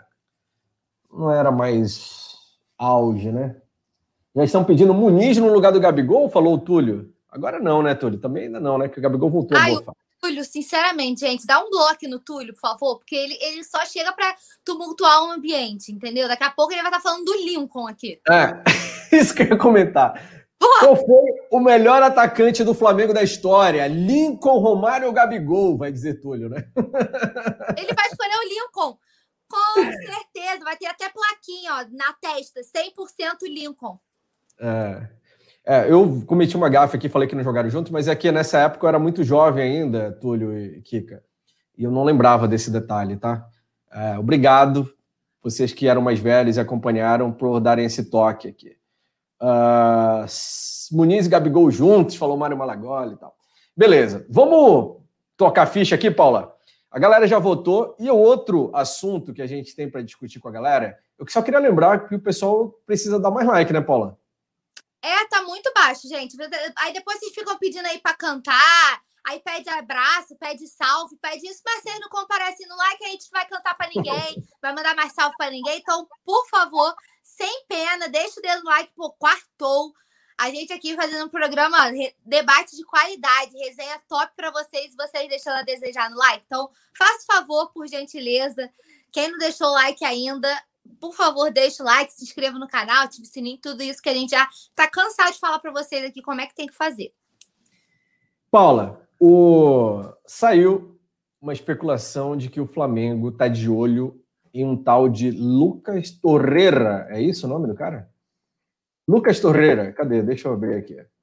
Ah, o cara, ele, é do, ele é do Arsenal, né? Está emprestado ao Atlético de Madrid perdeu a mãe recentemente, né, por Covid, falou que queria voltar para a América do Sul, não quer mais continuar na Europa. Volante, o jogador. E deu uma declaração dizendo que ama o Boca Juniors, tal, queria jogar no Boca, mas aí o Flamengo viu a possibilidade e foi dar aquela sondada marota lá no tal do Lucas Torreira. Eu confesso que eu não conhecia o Torreira antes de se falar sobre ele agora, né? Mas ele tem 25 anos, tem contrato até junho de 2023 com a equipe atual e custou a bagatela de 30 milhões de euros em 2013 ao Arsenal. O Flamengo precisa de volante? Esse é o ponto. Não. Sim, não, direto assim, não? Não, não precisa. O Vicente Cara, falou, quase não tem volante. Eu acho que. Vamos recapitular aqui. Quem que o Flamengo tem à disposição? Vamos pedir a ajuda da galera ali. O Ilharão. Arão. Que provavelmente vai voltar a ser volante daqui a pouco, né? Porque o Bruno Viana deve assumir a zaga. Thiago Maia. João Gomes, que está se destacando pra caramba agora, o moleque, né? Diego tá jogando de segundo volante. Gerson jogando de segundo volante. Tem o Hugo, Hugo Moura. O que mais, Paulo? Seis. Pô, só aí são seis, cara. O Rafa Penido tava me soprando aqui. João Gomes, Hugo Moura, ansioso. Só aí são seis, não tem a menor necessidade. Eu acho que o Flamengo tem outras carências, Simon. É, como, por exemplo, a gente não tem um reserva para Rascaeta, né? A gente tem. É claro que a gente sempre debate aqui, é outra, é outra, é outro levantamento quando a gente fala sobre ah, é, Vitinho, Michael, é, mas a gente tem uma deficiência ali para a reserva do Bruno Henrique, por exemplo. Então, eu acho que temos outras prioridades no momento, né?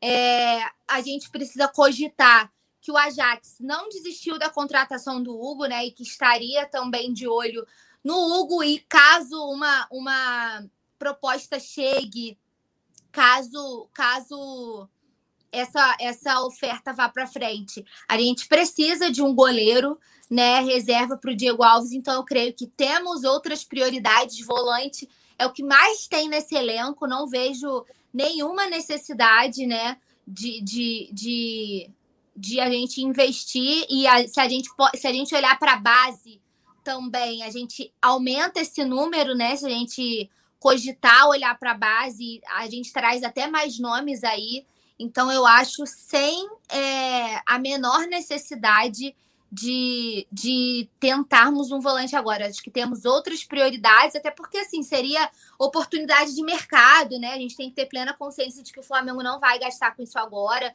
Né? A gente viu com o Rafinha como foi, né? Chega uma hora que a saúde financeira é mais importante, né? É.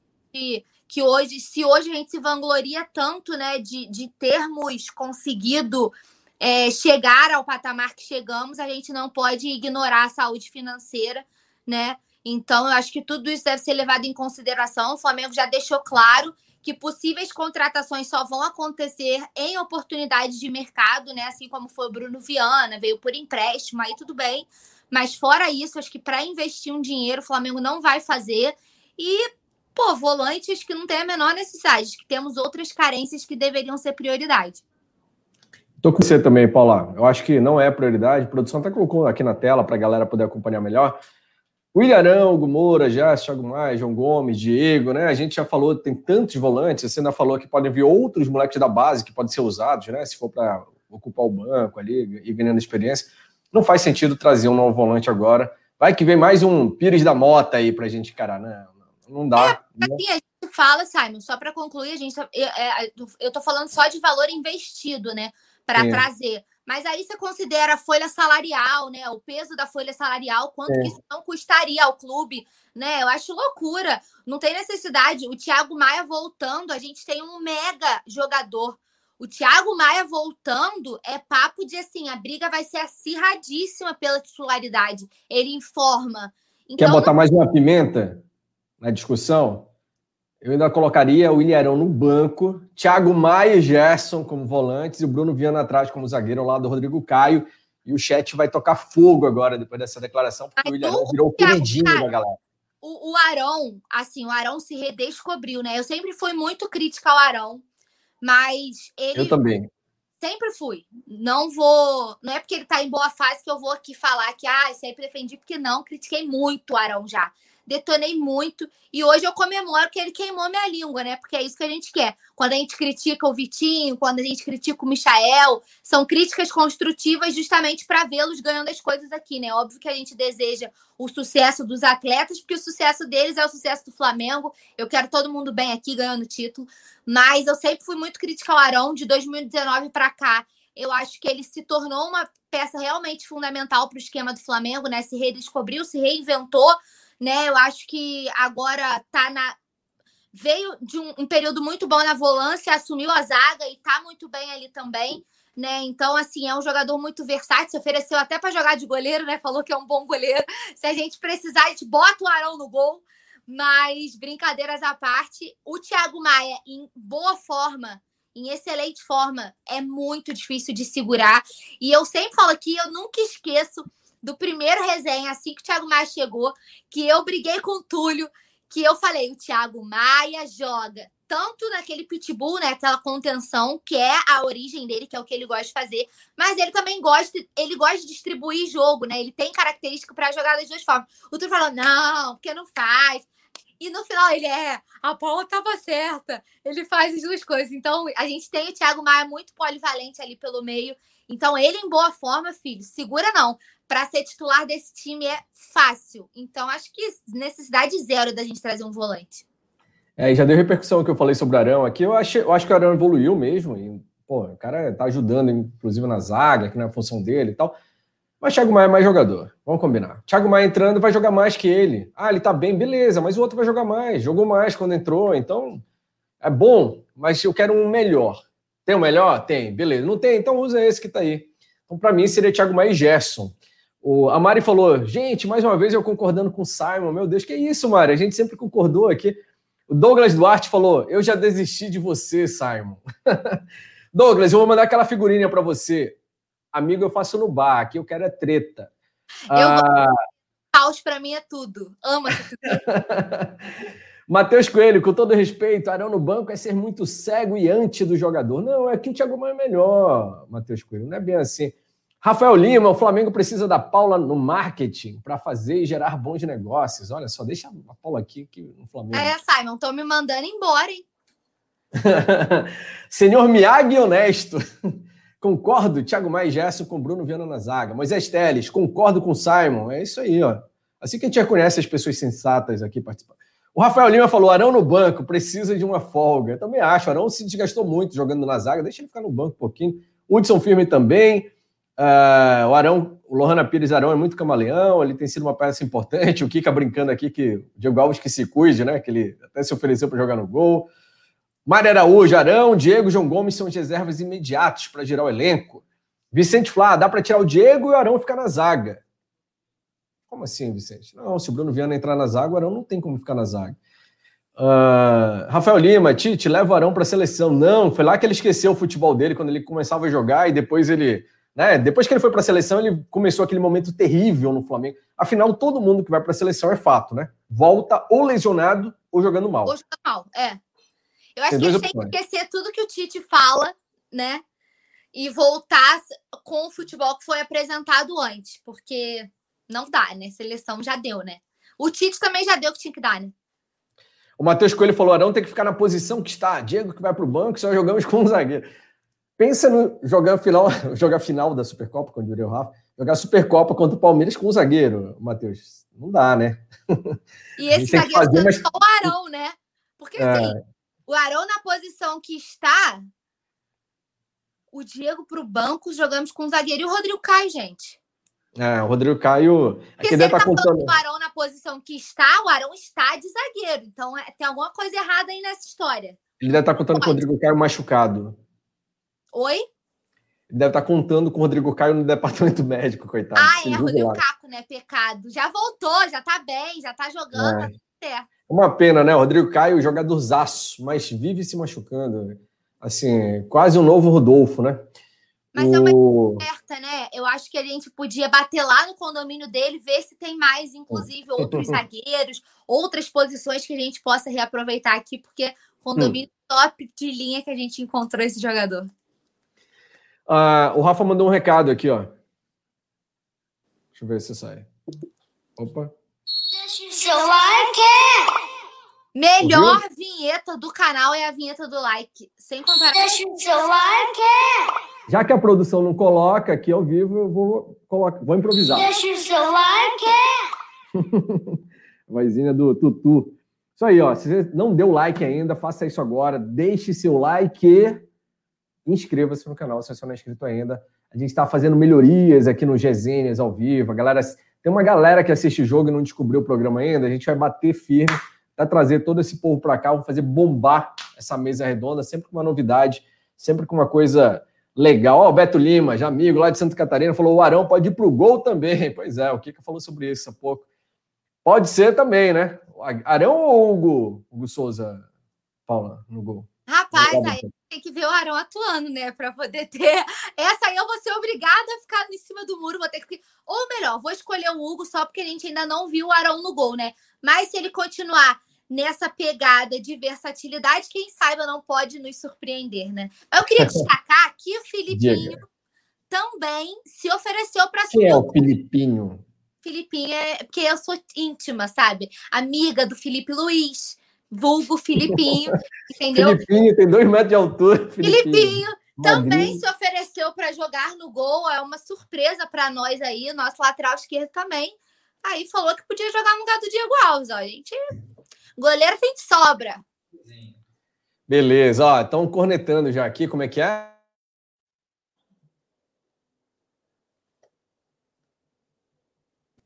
Botei a mão na boca para não ter leitura labial. Tá ah, levando uma, uma, pressão aqui da, da produção. Falaram ah, que a gente tem que acabar logo o papo, que a gente está demorando muito, que ainda tinha as, as notícias. Ah, a resenha tá tão boa, passou tão rápido. Pois é, na realidade a gente está aqui há uma hora e 29, Paulo. Caramba, nem tinha me dado conta. Quem é melhor no gol, César Martins ou Ilharão? Perguntou o Urubu Rei. O César Martins fez uma das defesas mais bonitas que eu já vi na vida. Josimar Cardoso, direto do Ceará, ligados aqui no Coluna do Fla. Valeu, Josimar, abração para você. Alisson Silva também, o Jailton Brito chegou por aí dando boa noite a todos. Galera, lembrando que quem chegou depois tem que deixar seu like também. Pode passar já? Ah, ah, ele não entrou ainda aqui nos bastidores. Levando uma pressão do Rafa Penido aqui. Vem cá, Rafa, então, fala aí para ela. Aparece aqui, ele disse que não fez o cabelo, não pode aparecer, não sei o que. Ah, meu Deus do céu! Uhum. Olha que momento estamos presenciando neste programa. Rafa Penido. Passa gel lá, vai lá no banheiro, passa gel e vem. Não, não quer, disse que não, tá tímida. Uh, então.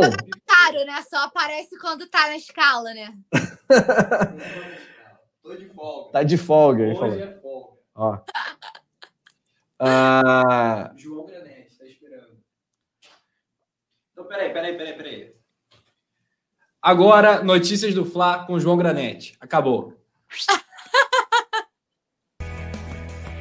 Alô, nação do Mengão! Esse é o Coluna do Fla. Antes de começar o Notícias do Fla de hoje, deixe seu like, se inscreva no canal, compartilhe nossos vídeos, comente, comente bastante, queremos muito te ouvir. Aqui você tem a mesa redonda mais democrática da internet rubro-negra, a maior emoção e vibração nos jogos do Flamengo, notícias do Fla, resenha ao vivo, entrevistas, jogos do Mengão, isso e muito mais para você. Esse é o Coluna. Saudações rubro-negras. Agora sim, rapaziada, tô de volta. O Simon falou que não, não tava aqui, eu tava, só que ele não acompanhava a produção disso, eu tava no horário acompanhando tudo dos bastidores. Vou dar uma boa noite para todo mundo. Notícias agora nesse horário diferente, no formato novo. Vou nesse papo com, com vocês. Quiserem perguntar, a gente vai responder. Vai falar de muita coisa. Tem jornal espanhol falando da torcida do Flamengo. A CBF divulgou a premiação da Supercopa do Brasil, né? A gente que vive um momento aí complicado, falando de balanço, de vendas que a gente pode tentar fazer. Tem o Maracanã, que agora o Vasco voltou a querer essa briga, diz que tem estágio. Aí, além disso, patrocinador, proposta para o jogador do Flamengo, o interesse do Torreira que o Simon e a Paulinho estavam é, destacando aí, debatendo quem vai, quem vem. Eu já vou dar minha opinião que eu continuaria com o Arão na zaga, acho que o Bruno Viana seguraria um pouco, tem que mostrar mais um pouquinho. A gente vai falar muito. Vou dar o primeiro giro no chat aqui. Lohana Pires, Marcelo Martins, desalentado também está por aqui. Errol Fly perguntando por que inverter a programação. Não, esse aqui é o Coluna joga em todas. A gente está aqui testando resenha também em um novo formato. Alisson falando aqui. Mas quem? Desalentado otimista. Alessiana, um beijo para ela. Rafael Lima falando que o Epifador esquece isso. O Kika também, Natanael, todo mundo aqui mandando um beijo pro, pro Rafa. É, Rafa, a neblina tá, tá brava. Eu tô aqui em Petrópolis, cara. Aí é por isso que, que eu tô nessa neblina. Mas vamos começar com o pé direito. Antes que eu esqueça, para a produção não me matar, vamos para a vinheta que a gente começa as notícias.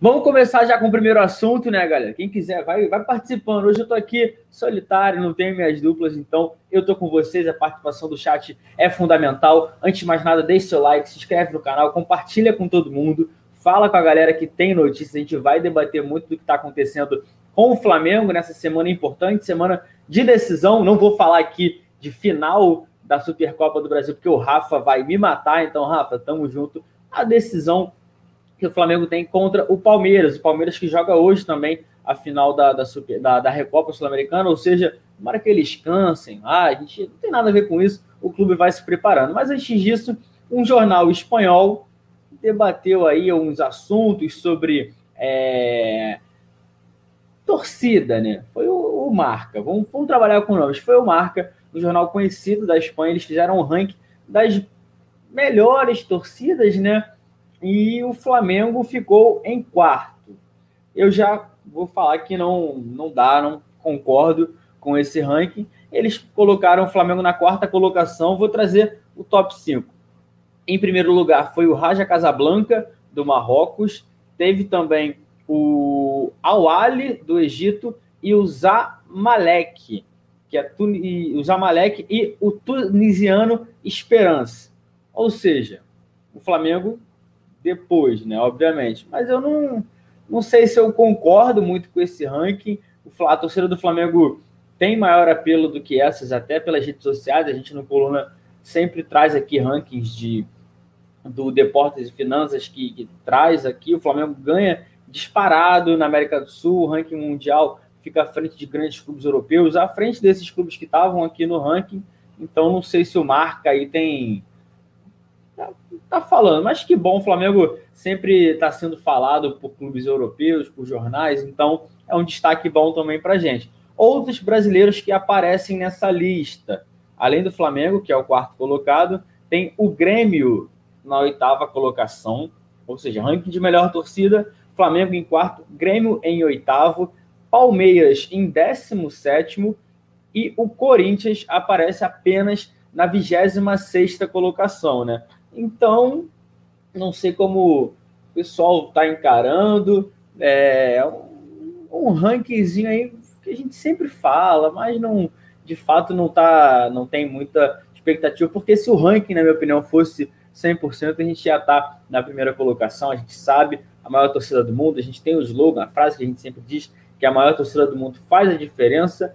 Então, assim, se a gente quiser analisar além do Brasil, a gente ficou na América do Sul, por exemplo, como na à frente de clubes como River Plate, Boca Juniors, o Nacional, o Penharol, o, o Cerro Portenho, o São Lourenço, são clubes assim que têm uma torcida grande, mas de fato não tem nem a comparação, né?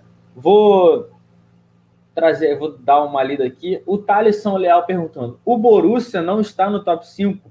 Estranho, não está. Eles têm lá a Muralha Amarela, uma torcida grande que bota quase 90 mil por jogo. O Beto Livros aqui da pergunta da fumaceira é, vai passar.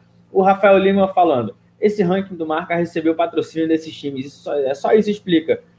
E a Natanael perguntando quais, quais foram os critérios para decidir qual é o melhor. Aí ninguém sabe. Até porque, né, Natanelli, se fosse um qualquer ranking, o Flamengo teria essa primeira colocação. Mas quem está por aqui? Alisson Silva, todo mundo falando ele aqui. Eu quero Bob Duca de primo. Guerra, Flamengo está em outro patamar. Tem que parar de jogar o brasileiro, Copa do Brasil e Carioca. É, que tem que jogar a Champions League. O que você acha? Não, não tem. Apesar de que se o Flamengo jogasse a Champions League, acho que daria calda aí. O Flamengo tá embalado, não sei, não é pra carioca, não. Mas vamos seguindo aqui, rapaziada. Todo mundo deixando o dedo no like, se inscrevendo no canal. E já que a gente falou sobre a Supercopa do Brasil, a competição é o primeiro título que o Flamengo vai disputar na temporada de 2021. Vamos analisar porque é aquilo, como eu destaquei, o Palmeiras joga hoje contra o Defensa e Justiça na Argentina. Não está sendo é, fácil para as equipes esse começo de temporada. O Flamengo conseguiu fazer uma programação maior, evitou com que os times. Evitou não. Descansou um pouco mais os jogadores titulares, trabalhou mais como uma pré-temporada, mesmo como o início do Carioca, para conseguir focar ao longo da temporada. E o Flamengo é atual campeão da Supercopa do Brasil. A gente lembra né, que no último ano, no comecinho também, a gente foi até Brasília, que será o palco, a gente vai falar disso tudo, e venceu o Atlético Paranaense por 3 a 0 Na ocasião ali, a gente foi o, conseguiu levantar o título importante. A gente também levantou o título da Recopa Sul-Americana, vencendo o Independiente Del Valle. Né? A gente empatou por 2 a 2 no jogo de ida e aqui no Maracanã a gente voltou a vencer o time do Independente Del Valle. E Agora tem mais uma. Desse, ah, tem antes já na live, a gente vai, vai falar aqui, mas vamos reforçar primeiro a matéria que a gente trouxe no coluna do Fla.com, que é sobre a premiação. O campeão, Flamengo ou Palmeiras, a gente sabe. A gente quer que seja o Flamengo. Eu estou muito confiante que vai ser o Flamengo, mas vamos falar que pode, tem uma chance bem pequena de ser o Palmeiras. O campeão leva 5 milhões de reais, ou seja, uma quantia importante, uma quantia considerável por uma competição é, de um jogo, né, onde a gente vai ali só para definir qual é a melhor equipe do Brasil, né? Esse é o intuito dessa Supercopa, até porque o Flamengo é o atual campeão do Campeonato Brasileiro e o Palmeiras é o atual campeão da Copa do Brasil. E assim, o campeão leva 5 milhões e o segundo, o segundo leva 2 milhões de reais. A premiação é a mesma do ano passado. O Flamengo ano passado já tinha conquistado o título e colocou essa quantia no bolso. E a gente sempre debate aqui no Coluna que é que a gente traz o, a preocupação do Flamengo com a situação financeira, é, a busca pelos patrocinadores que a gente sempre tem, é, uma possível venda do jogador, a gente vai falar daqui a pouco do Vitor Gabriel, vai falar também de patrocinador que está chegando, que pode ter uma possível estreia, mas é aquilo, né? Para uma temporada dessa é importante sim vencer, além de conseguir ainda mais é, aumentar a sala de troféus na Gávea, o Flamengo que vem numa batida muito grande de conquista de títulos, uma era, como a gente fala, até aquela frase do Rogério Senna ficou marcada, que a gente não quer ficar marcado por um 19 de títulos, a gente quer marcar uma era, não só um ano. Então, a gente reforça que também vamos transmitir aqui no Coluna do Fla, Flamengo e Palmeiras pela Supercopa do Brasil, vai, é, vai ser aqui com, com a gente. A narração do, do Rafa Penido, comentários do Betatúlio, eu também vou estar aqui na reportagem, Simon, Nazário, a produção do Antes, todo mundo que a galera já conhece, então é, tipo, anota na agenda aí, lembrando que é domingo, 11 da manhã, então jogo cedo, vai ter pré-jogo bem cedinho, cara, toma um café da manhã assistindo coluna aqui, rapidinho, não perde nada, vou dar um giro no chat aqui, mas quem tá chegando, Leciana Marques falando pra galera deixar o like, é isso, todo mundo, ó, dá pra bater rápido, 500 pelo menos. Eu quero 600, mas vamos bater rápido, todo mundo clicando no joinha, no gostei aí. A Lohana Pires falando aqui. Chiqueiro. Não. Mané Garrincha é a casa do Flamengo. Rafael Lima falando que. É, final, brincando com o Rafa. Final da Supercopa do Brasil é o, era o colo do Flá. Roberto Nazário chegou aqui. Esse cara me odeia.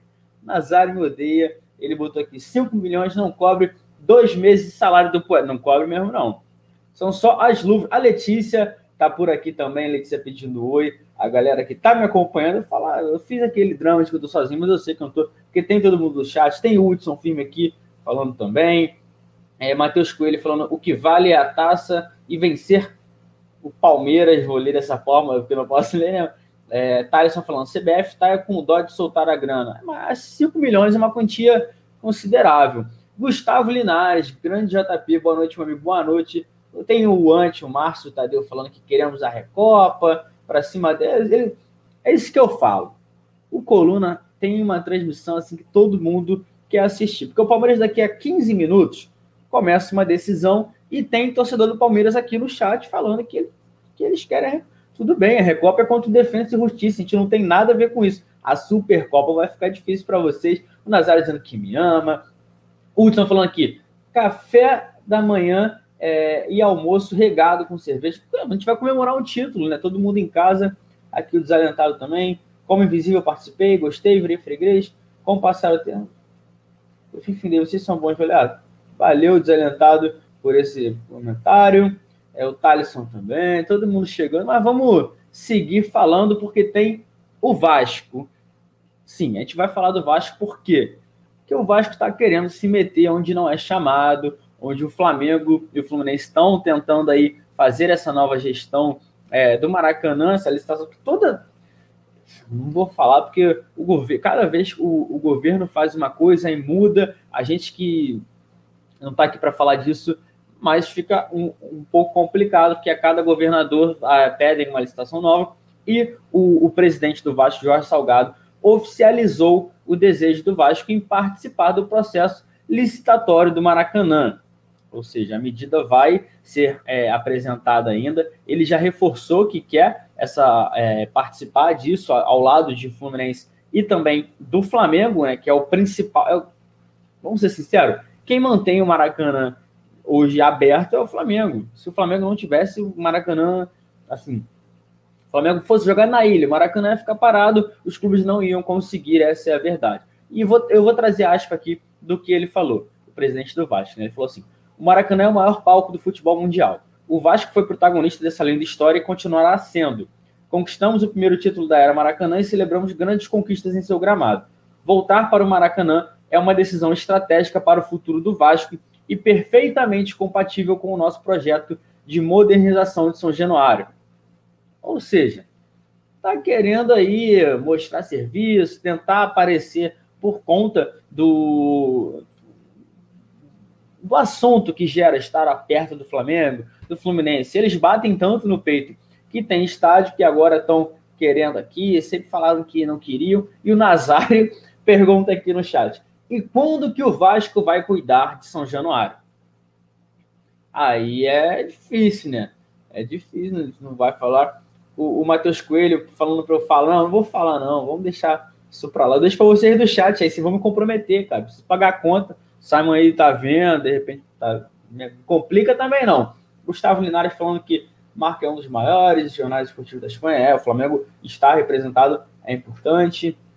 Mas quem está por aqui, Kailane, é, Yuri Reis também falando, Roberto Nazário sempre, é, Roberto Nazário sempre comentando. Hudson Firme, Vasco é igual o cachorro, corre, corre atrás do dono e quando ele para não sabe o que fazer.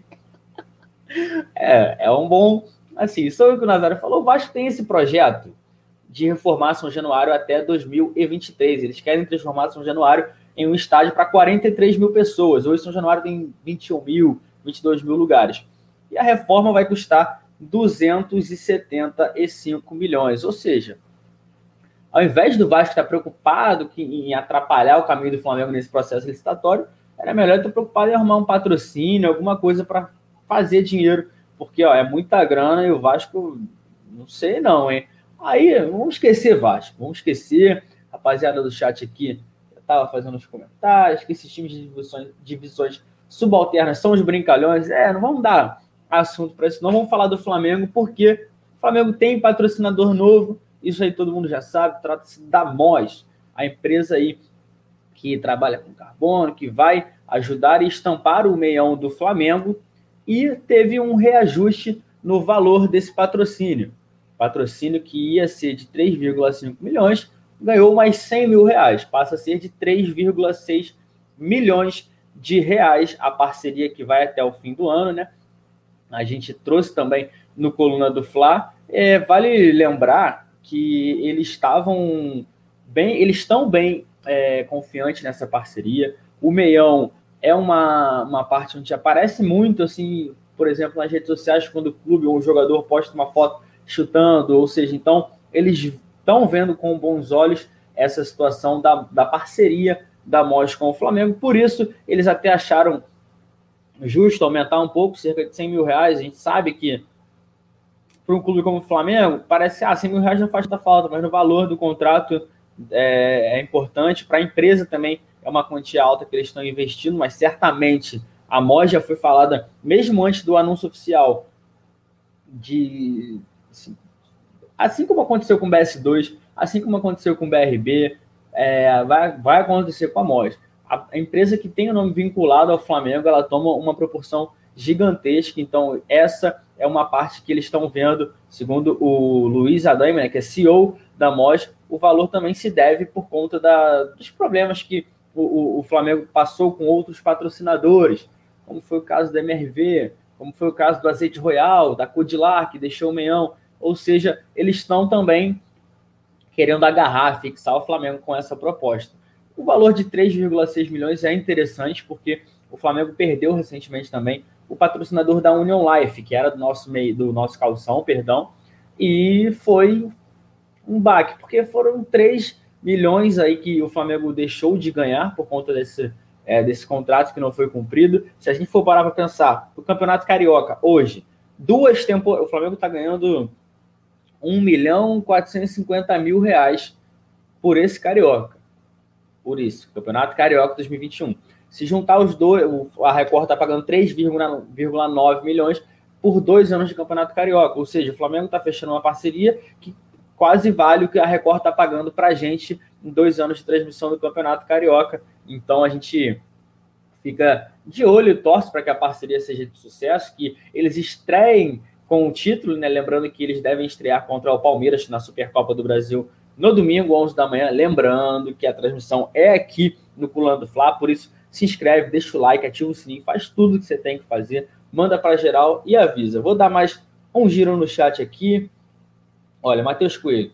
Verdade que o Flamengo deveria pensar em construir o seu estádio para esquecer essas confusões. Talvez lá para 2027, 2028, quando quitar todas as dívidas. É, a gente está acompanhando também essa situação da dívida. Desde 2013 para cá, o Flamengo quitou mais de um bilhão de reais em dívidas. Esse ano vai pagar mais uma parte, ou seja, o Flamengo está bem, bem focado na, sempre na melhora do, do, do, clube e da, de potencializar a marca Flamengo, que hoje, assim, se a gente comparar 2013 para cá, é outro clube, a gente está torcendo por uma máquina realmente de títulos. Natanael sempre com a gente, Roberto Nazário falando aqui com a rapaziada, mas quem está por aqui, Hudson Firme, a Lohana, todo mundo já chegando. Ah, a Letícia sempre acompanha. Rafael Lima falando que a cada gol a TV dá um zoom na. É, tá vendo? Os caras também não são bobos. Gabigol vai fazer o gol, aí dá aquele close lá, tá escrito Mose. Coluna. Coluna vai fazer uma foto, o pessoal da rede vai botar, vai acabar aparecendo. Então,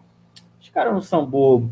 Tem aqui é, a Kailane Carvalho também, falando que precisa ter estádio. O Alisson Rodrigues chegou aqui mandando o salve dele. Severino Pedro falando: o Vasco não tem dinheiro para pagar é, de avião para os seus jogadores, vai ter dinheiro para a renda do Maracanã. É, mas aí isso é um problema deles lá, a gente não, não vai se meter também, porque o, o, não é problema nosso o que acontece lá. Eles que daqui a pouco jogam na Copa do Brasil, com certeza estão preocupados em não conseguir classificar, eles não vi um jogo do Vasco aí é, esses dias, não lembro contra quem foi. Acho que foi o Madureira, que eles tomaram dois gols em 15 minutos. Eles não vão nem subir da Série B. Essa é a minha opinião. Quem quiser printar depois cobrar, pode cobrar. Se eu errar, vai vir me zoar, beleza. Mas se eu acertar, o que eu acho grande a possibilidade, não vem reclamar, não. Marcelo Martins mandando um salve para o Roberto Nazário. E vamos seguir falando, porque o mercado da bola é uma coisa que sempre rende para a gente aqui no Coluna, é, aqui no Notícias. E o Flamengo tem alguns jogadores aí revelados nos últimos anos, jogadores emprestados é, pelo mundo, né? A gente vê é, jogadores emprestados aqui para o futebol é, brasileiro, tem jogadores também no futebol europeu, e como a produção acaba de colocar na tela, o clube árabe, o Al Sharjah, fez uma proposta pelo Vitor Gabriel, uma proposta que gira em torno de 11 milhões de reais. Para um jogador que está emprestado, 11 milhões é uma quantia boa né, para a gente nesse momento, o Flamengo se interessou, assim, olha, eu quero vender, vou ver, só que ele está emprestado ao Braga, clube aí que ele está vestindo o uniforme nessa foto. O Braga, o que, que fez? Não quero liberar. Eu quero ficar com o Vitor Gabriel, ele tem contrato até o meio do ano com a gente, e assim que fechar é, é esse contrato de empréstimo, a gente quer exercer a função de compra. Aí o que está pegando? A função de compra do Vitor Gabriel é algo 10 milhões de reais, ou seja, um milhão de reais a menos do que o time, o Al Sharjah da de Clube Árabe está oferecendo e está nessa, é, nessa situação toda, só que não tem debate. A preferência é do Braga, isso é contrato, o Braga já disse que vai exercer o direito de compra, então por isso o Vitor Gabriel deve ser vendido, é, é, deve ficar de forma oficial e definitiva lá no Braga, mas aí tem um asterisco que a gente pode falar. Esse contrato com o Braga também tem algumas cláusulas de metas a serem cumpridas, que pode passar, um, pode ser um contrato de 10 milhões que vai ser uma transação, melhor dizendo, de 16 milhões de reais. Isso na atual cotação do euro, ou seja, a gente pode também vender o jogador e se ele jogar e conseguir alcançar algumas metas, minutos, gols marcados, é, treinamento, tudo, a gente vem e recebe esse dinheiro a mais, atualizando a situação dele lá. ele tá, ele treina com o time principal, mas está jogando no, na equipe B do Braga. Até o momento foram 19 partidas, 8 gols e também 8 assistências, né? Ele que foi o cara da, da copinha que a gente conquistou, então é bom ficar de olho. Mas quem está por aqui? Matheus Coelho. Eu sei que não precisaria de um estádio, mas seria muito rentável é ainda sobre a situação do estádio. O Gustavo Linares falando aqui é, da situação do Rio de Janeiro. O Rafael Lima falando: se eu fosse o Gabigol, pediria um extra, porque é, o meião que vai aparecer. É, não, o Gabigol já acho que não está precisando dessa grana, não. E o, tem assunto também ainda do mercado da bola que eu queria comentar, só que eu, como o Simon falou no finzinho do resenha, não, que o João ainda não apareceu, eu tava, só que eu não tava podendo falar que eu tava nos bastidores que a produção faz essa troca aqui com a gente. Isso tranquilo. E eles estavam falando do Torreira, do volante do Arsenal, né? O volante uruguaio Lucas Torreira, ele que está emprestado ao Atlético de Madrid da Espanha, é, tem contrato até o meio do ano, até junho, mas já falou aos seus representantes que quer voltar para a América do Sul. Aí a informação foi divulgada inicialmente pelo All Sport e mesmo que não tenha nenhuma contratação, nenhuma movimentação ainda de negociação, o Flamengo é, pode estar tá de olho na situação do jogador. Ele já falou abertamente que o desejo dele é vir para a América do Sul defender o Boca Juniors da Argentina.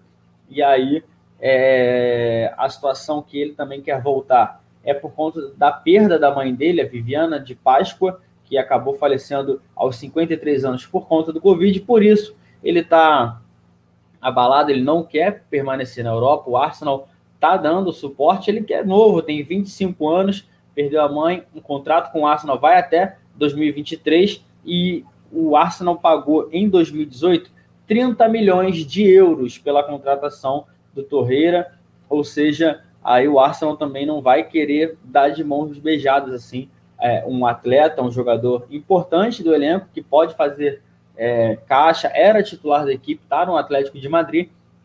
Então, o empréstimo pode ser uma solução. A gente que está de olho, o Flamengo fica sem. O Flamengo, quando o assunto é América do Sul, é um atrativo, é um chamariz muito grande. Então, por isso, o Flamengo não é, não descarta a presença do Torreira. O problema é que a gente tem para a posição muitos volantes, né? Que a gente sempre fala, tem Arão, tem Thiago Maia, tem o, o, o Gomes, Gerson, mas que tem Hugo Moura que acabou voltando. Então, por isso o negócio pode ser é, não é tão intenso quanto se fosse outra. O interesse do Flamengo não é tão intenso, porque pela posição o Flamengo já está bem servido. A gente que tem grandes jogadores, é, o Simon disse que ele botaria o Ilharão no banco, ficaria Thiago Maia, Gerson, Rodrigo Caio e Bruno Viana na zaga.